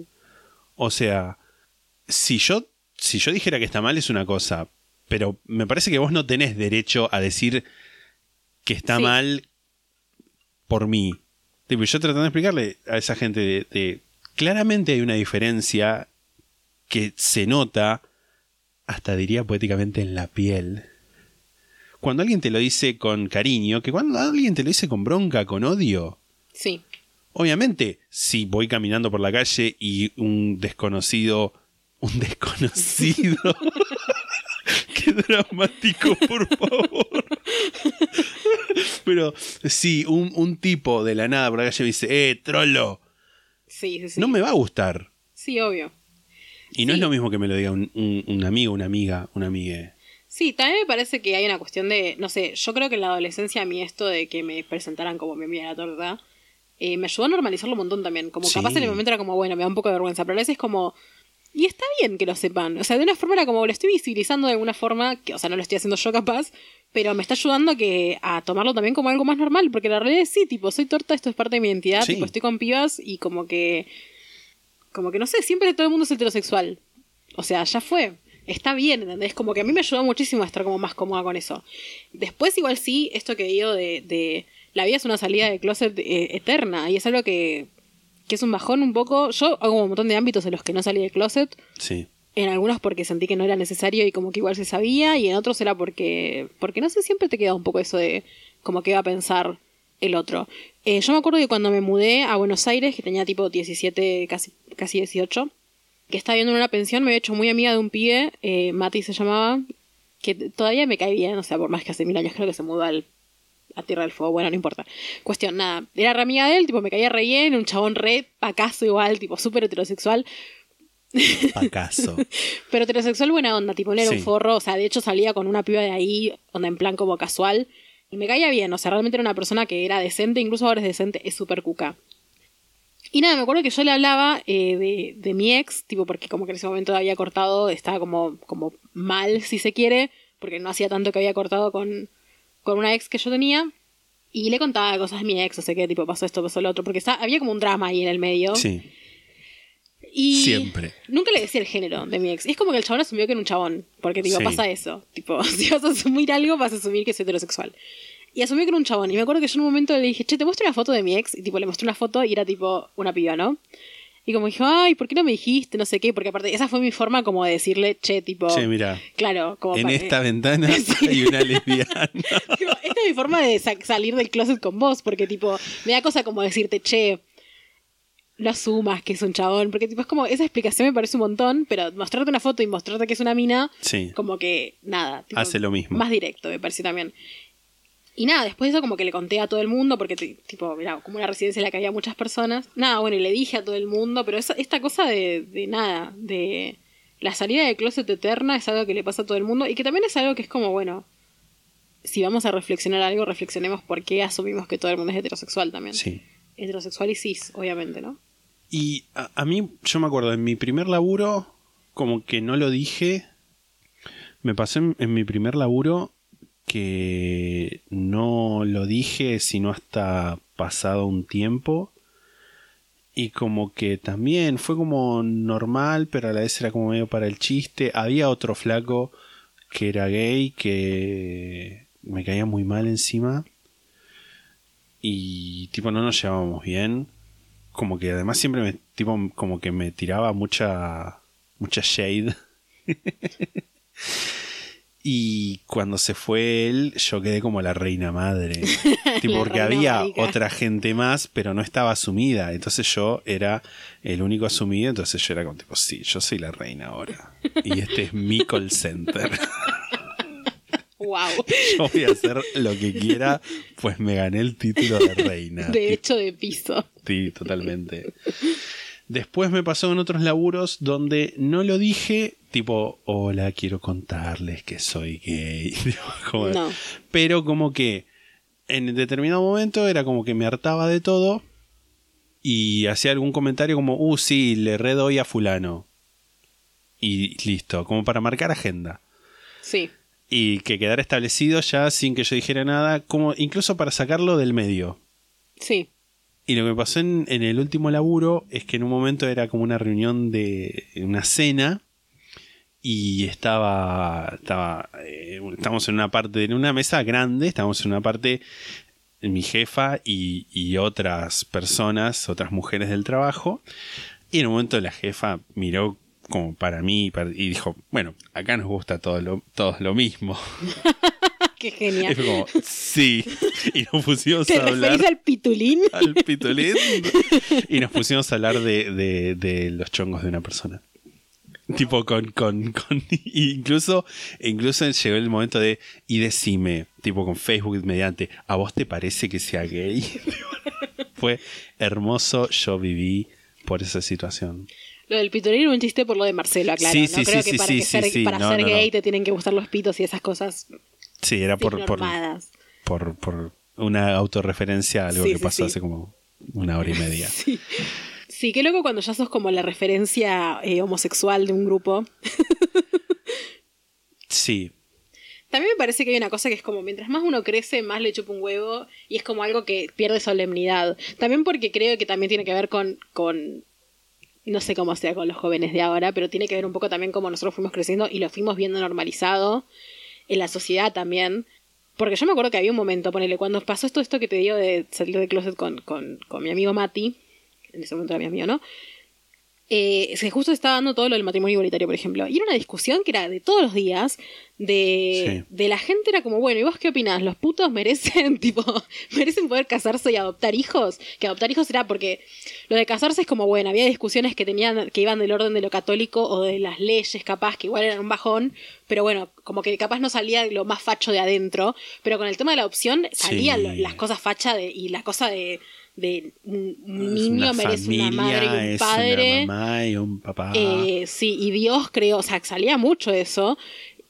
Y, y nada, bueno, eso, como que a mí realmente me daba miedo y como no saber quién es esta persona, o sea, que esta persona puede, puede ser esa, esa gente, ¿entendés? Porque están en la sociedad, Sí. no solamente están en la sociedad, sino que era la mitad de la sociedad, diría, que opinaba ese tipo de cosas. Es como si ahora, no sé, no sé, una cosa como si te dijera kirchnerista o macrista, o como esta cosa de- es una discusión que, que, que levanta peleas, digamos, Sí.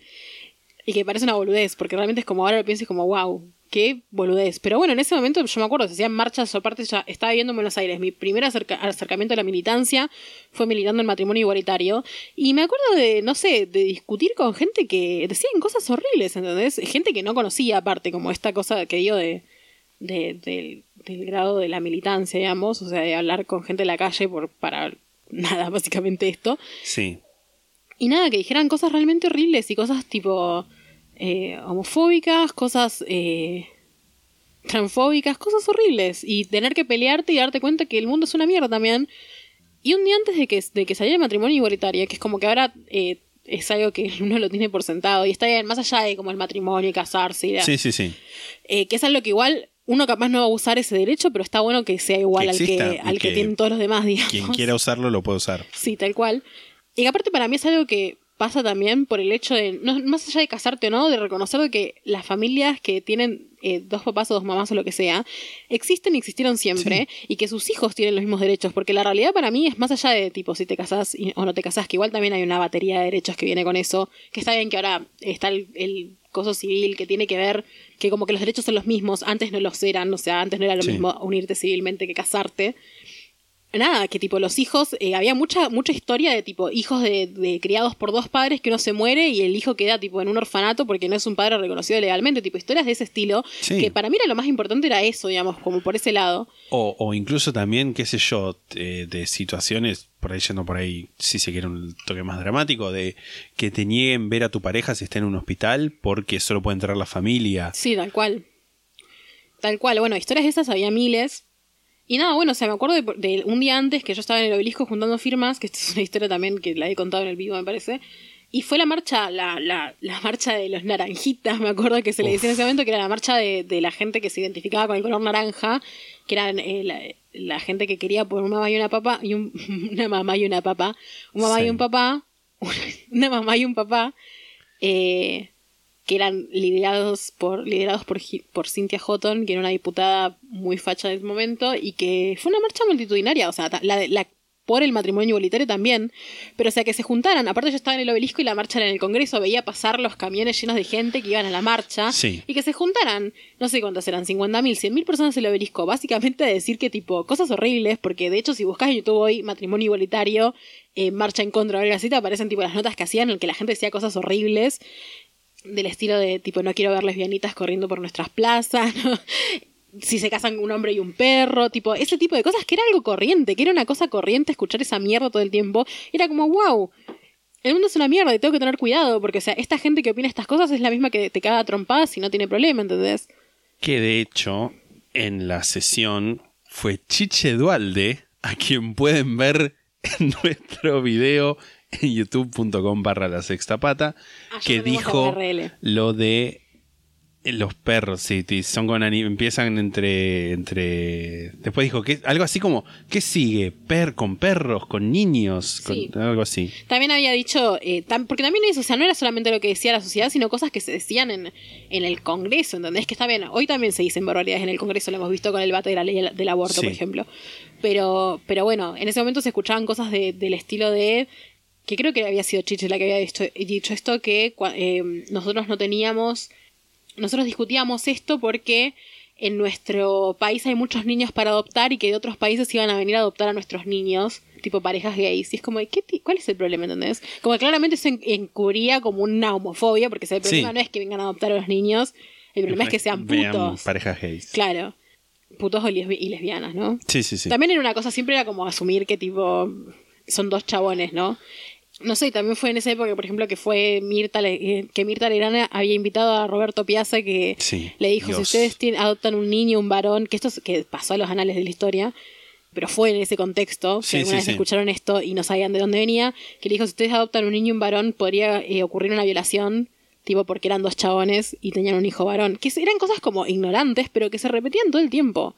Nada, ¿qué viene con todo esto? El mundo es una mierda. El mundo es una mierda. El mundo es una mierda. Estabas contando lo que eh, el día anterior a la votación que, había pasado la, la marcha de los naranjitas. No, era eso nada más, como esto, que era, era normal que la sociedad opinara de esa forma, de alguna forma, y que era una cosa que estaba, que todo el tiempo se hablaba, eh, más o menos como era cuando, la- cuando se votó la ley del aborto acá, y que todavía se habla bastante de eso, pero bueno, cuando algo pasa al Congreso y está más cerca de convertirse en una realidad, todo el mundo siente que tiene que opinar, ¿no?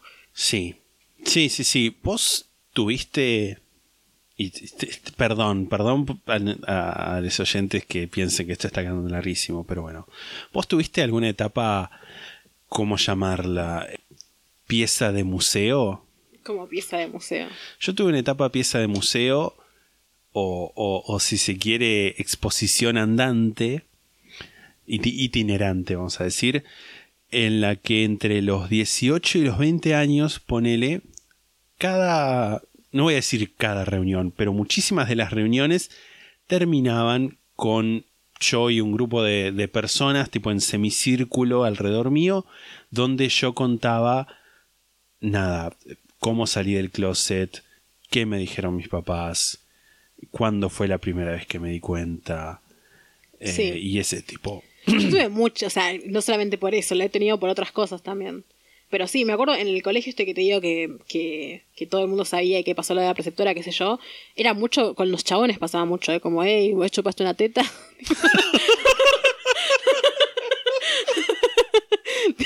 era más de ese estilo, capaz. Pero sí, yo creo que tiene que ver también con el no estar normalizado y que la gente lo ve como, ay, qué locura esto. Que Sí. está bien igual que quiera saber, justamente por- porque no está normalizado. Bueno, en, en ese momento, ahora tampoco, pero mm, eh, ahora me da paja.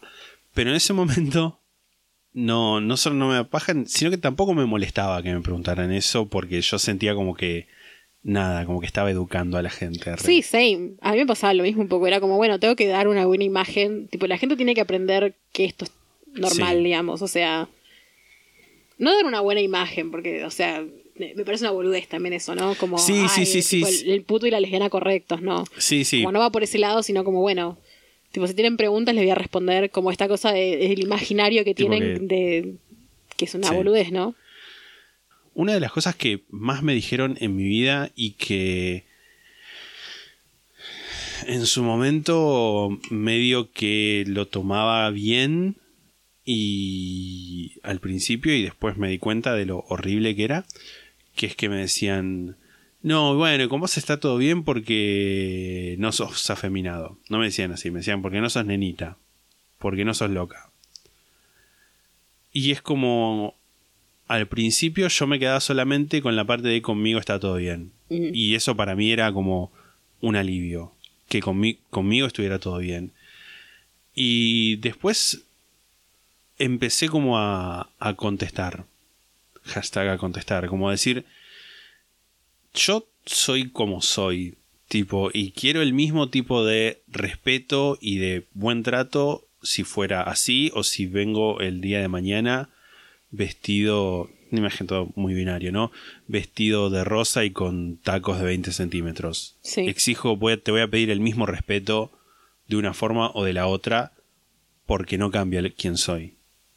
Sí, sí, sí.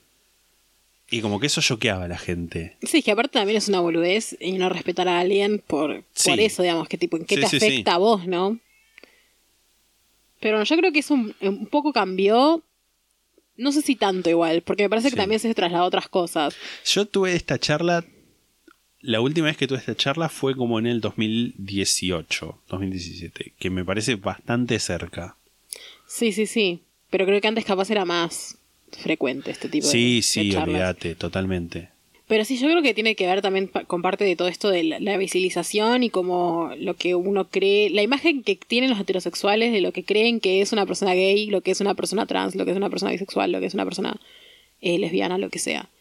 Que tipo es una imagen muy eh, errónea generalmente. Sí. O sea, no quiero meter en la bolsa a todos los heterosexuales en la misma bolsa, pero, pero un poco sí. Pero un poco así, qué sé yo. Pero un poco sí, es que también me parece eso, tienen, o sea, generalmente tienen una idea de si un heterosexual que no conoce a ninguna persona LGBT, que parece extraño pero es más común de lo que uno cree, Sí. eh, la idea que tienen es del orden de la fantasía generalmente, el orden de, de- de la representación de las cosas que, que, que tienen a la mano, que generalmente son cosas que no están bien representadas de lo que es una comunidad que es muy también diversa, ¿no?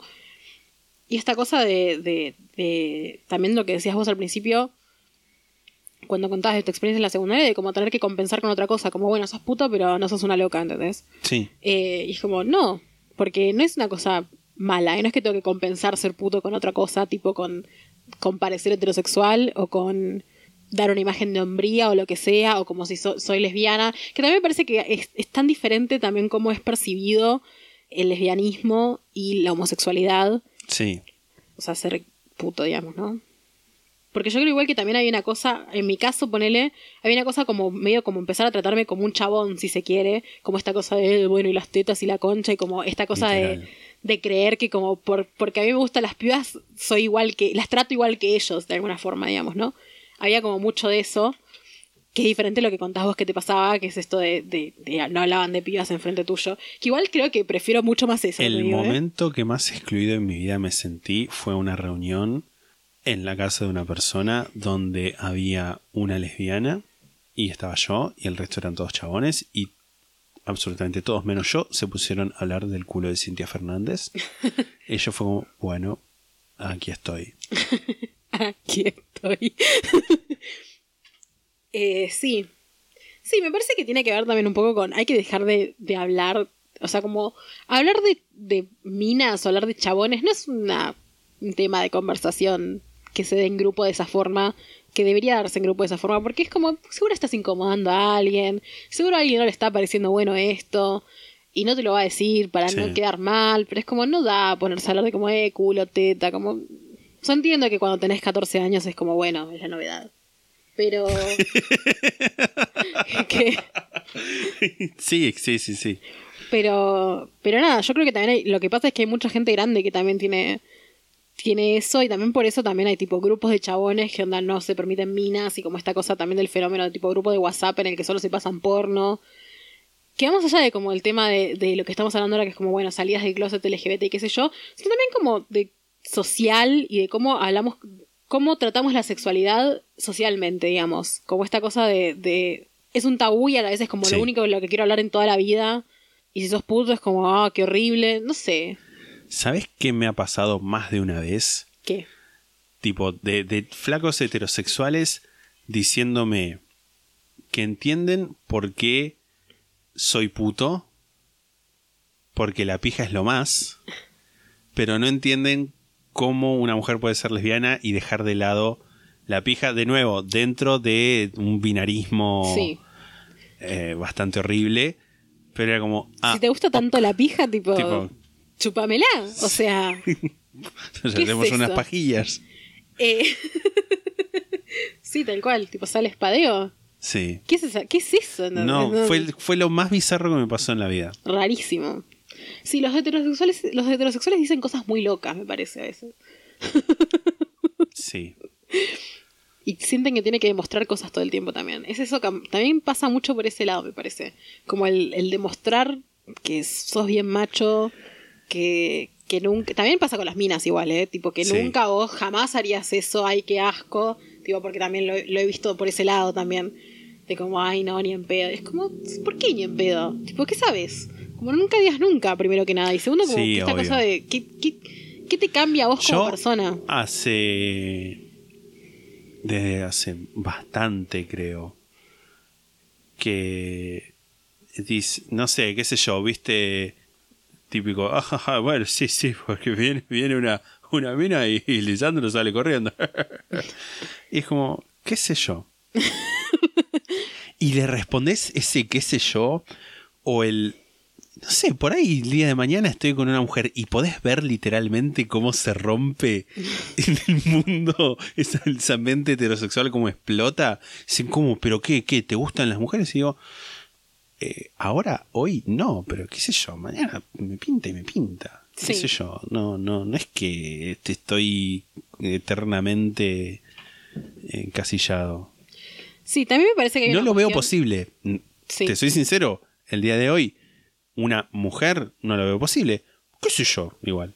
Sí. Mañana es otro día. Yo creo que tiene que ver también con una cuestión identitaria que ha cambiado durante el tiempo y yo creo que ponele, eh, yo me siento que me definí lesbiana ante una necesidad de como poder ponerle nombre a que, ponerle nombre a mi presentación ante los demás. Como También. no quería que todo el mundo asumiera que era heterosexual Sí. o que me gustaban los chabones siquiera, porque me parece que eso abre un- a un mundo que no quería estar y que no quiero estar todavía, porque es como, yo ahora sinceramente creo, y, o sea, y lo he visto con mi sexualidad, que es tipo, a veces me pueden gustar chabones, pero no me gustan en general, y no quiero abrir ese, ese mundo en el que tipo un chabón me venga a hablar con la intención de levantarme, no me cabe eso.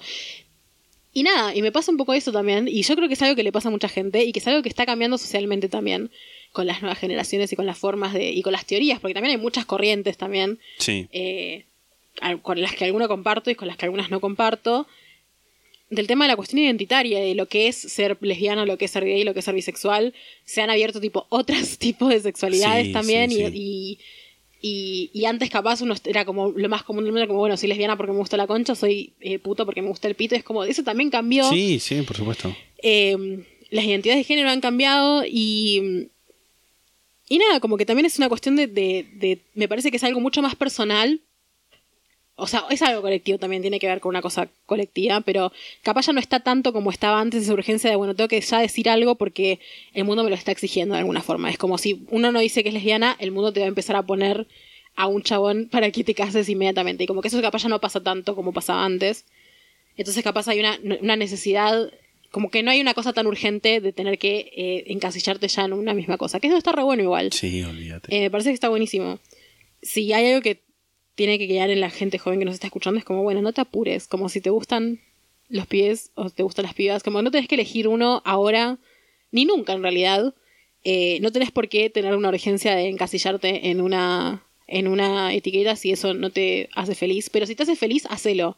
También eso me parece como que está bueno. Sí. Porque también hay una cosa como esa gente que si no, a mí no me gustan las etiquetas, me parece que las etiquetas históricamente han sido algo que, que también ayuda A visibilizar. a visibilizar y también ayuda con la cuestión identitaria. Entonces, me parece que estamos en un momento en el que podemos permitirnos etiquetarnos o no en cuanto a nuestros gustos y a nuestra preferencia y a lo que nos sirva en el momento.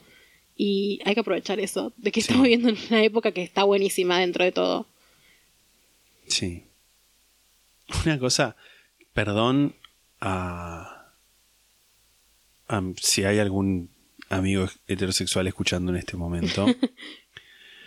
pero una cosa que me pasó siempre, no sé si hay algún equivalente, si vos podés llegar a tener un equivalente, pero como que... Pero me pasó muchas veces, en más de una oportunidad, de como soy gay, soy al amigo que se le puede hablar de cuestiones sentimentales y de sentimientos. Tipo, porque si, si lo vas a hablar con eh, el grupo, si se quiere, te dicen, eh, no seas puto, o, o- o hay como un, un cierre a lo que es toda cuestión afectiva o, o de sentimientos, que, que es parte de una heterosexualidad tóxica, una masculinidad tóxica, y que siempre termina siendo como, bueno, me- hay gente que me ha dicho, bueno, sí, eh, con vos hablo esto porque si voy con fulano, mengano, lo que fuera, me dicen, eh, no seas puto, o sí, si estás triste por una mina, bueno, buscate otra y cogete otra, qué sé yo. Y como que yo, no sé si, como que tenía otra, otro rango de sensibilidad, si se quiere. Y un toque me da paja.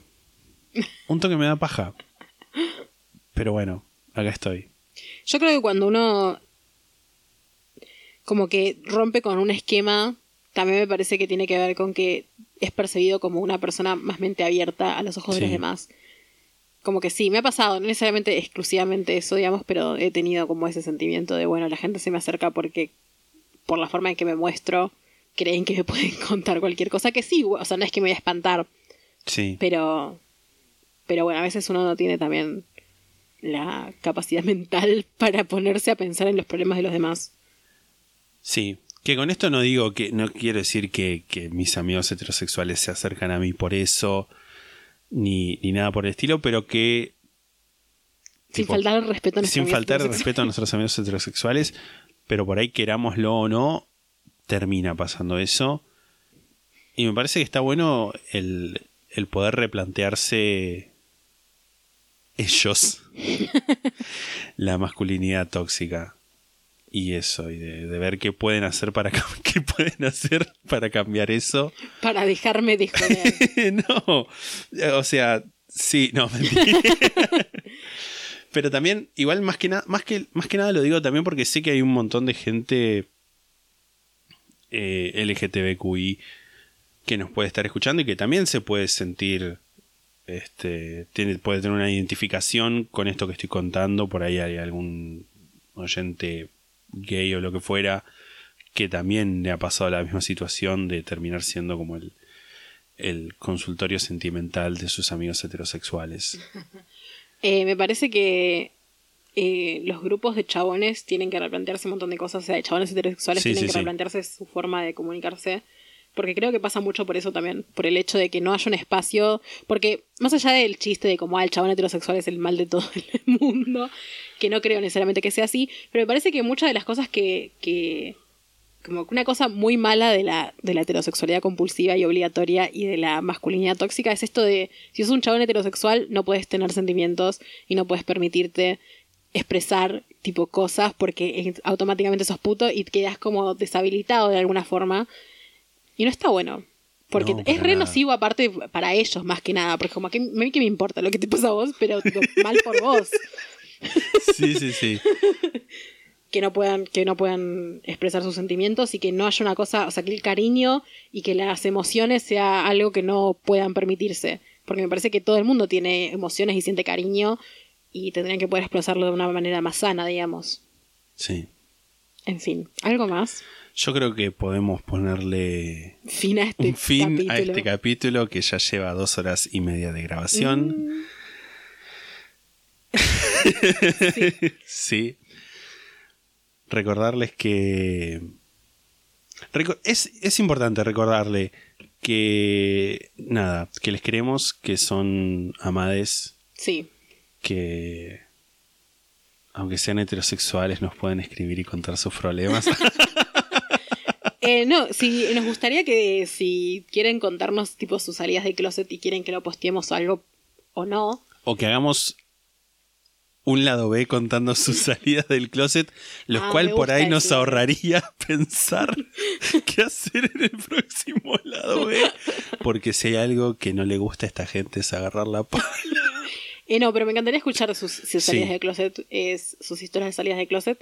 Eh, si quieren que las hablemos por acá o en Instagram o algo, eh, y nos, nos quieren acercar eso, lo pueden hacer.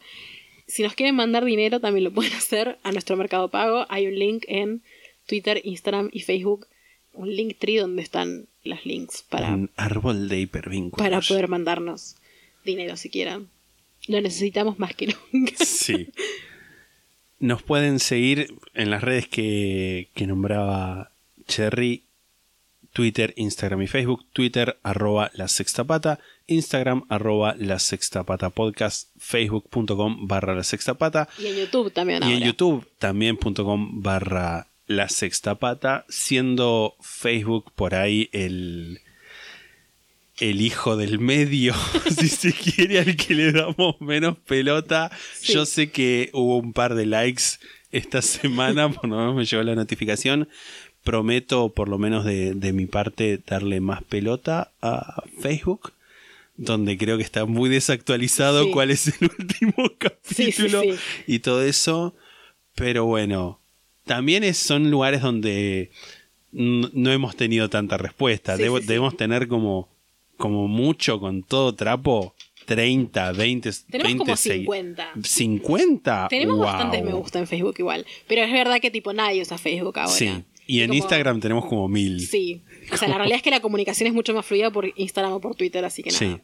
Ahí nos pueden seguir. Pero igual, nada. Nosotros recibimos amor y sobre todo dinero Por donde ustedes. por quieran. donde quieran mandarlo. Si nos escuchan en Spotify o en un lugar donde nos puedan seguir, nos pueden seguir. Si nos escuchan en un lugar donde nos pueden dejar una reseña, nos pueden dejar una reseña y una calificación de 5 estrellas o lo máximo permitido. Menos no. Y si tienen una historia de oyente o lo que quieran, un sponsoreo, algo que nos quieran hablar y que sea más largo que un mensaje de Instagram, Una historia de cómo salieron del closet. sí. La sextapata.gmail.com. Creo que eso concluye la totalidad de los anuncios. Parroquiales. Los La anuncios única iglesia que ilumina es la que arde. dijo Barbie Kernes. Sí, literal. She really said. La única really iglesia que ilumina es la que arde. Y nos vamos a haber visto hoy a la noche. Sí. O sea, ayer. Seguimos haciendo los vivos de Instagram Sí. en solidaridad con nuestros hermanos de Capital que siguen en la fase 1. de, de AMBA. Sí, de del AMBA. del área metropolitana Buenos Aires. Así que nos vamos a seguir viendo siempre y cuando haya cuarentena En alguna parte. en alguna parte. Sí, también porque la- esto lo dijimos en el video, como que gran parte de nuestra audiencia está Está ahí, así que bueno. ahí, así que bueno, Sí. tipo, nobleza obliga. Sí, sí, sí. eh, nada, y nos vemos el domingo que viene. Nos vemos el domingo que viene con Un caso de un caso tuyo. No voy a decir cuál, pues no vas a- todavía no sé cuál. Me parece muy bien. Espero que, que cuando salgas de este estudio te pongas a investigar. Sí, señora, lo haré. Y eso fue todo. Nosotros nos vamos a estar escuchando la semana que viene. Muchas gracias por habernos escuchado. Adiós. Chao. Too many cooks. Na, No. na, na, na. No, no, no. Too many cooks. Too many cooks. Chao. Chao.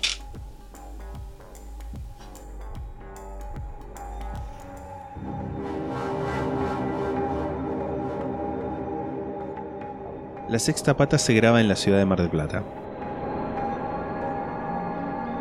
La portada fue diseñada por Melanie Devich, a quien pueden encontrar en Instagram como arroba no hago dibujitos. La música es The Soft Whispering Truth por Lingua Lustra y fue editada por nosotros para la intro de este podcast.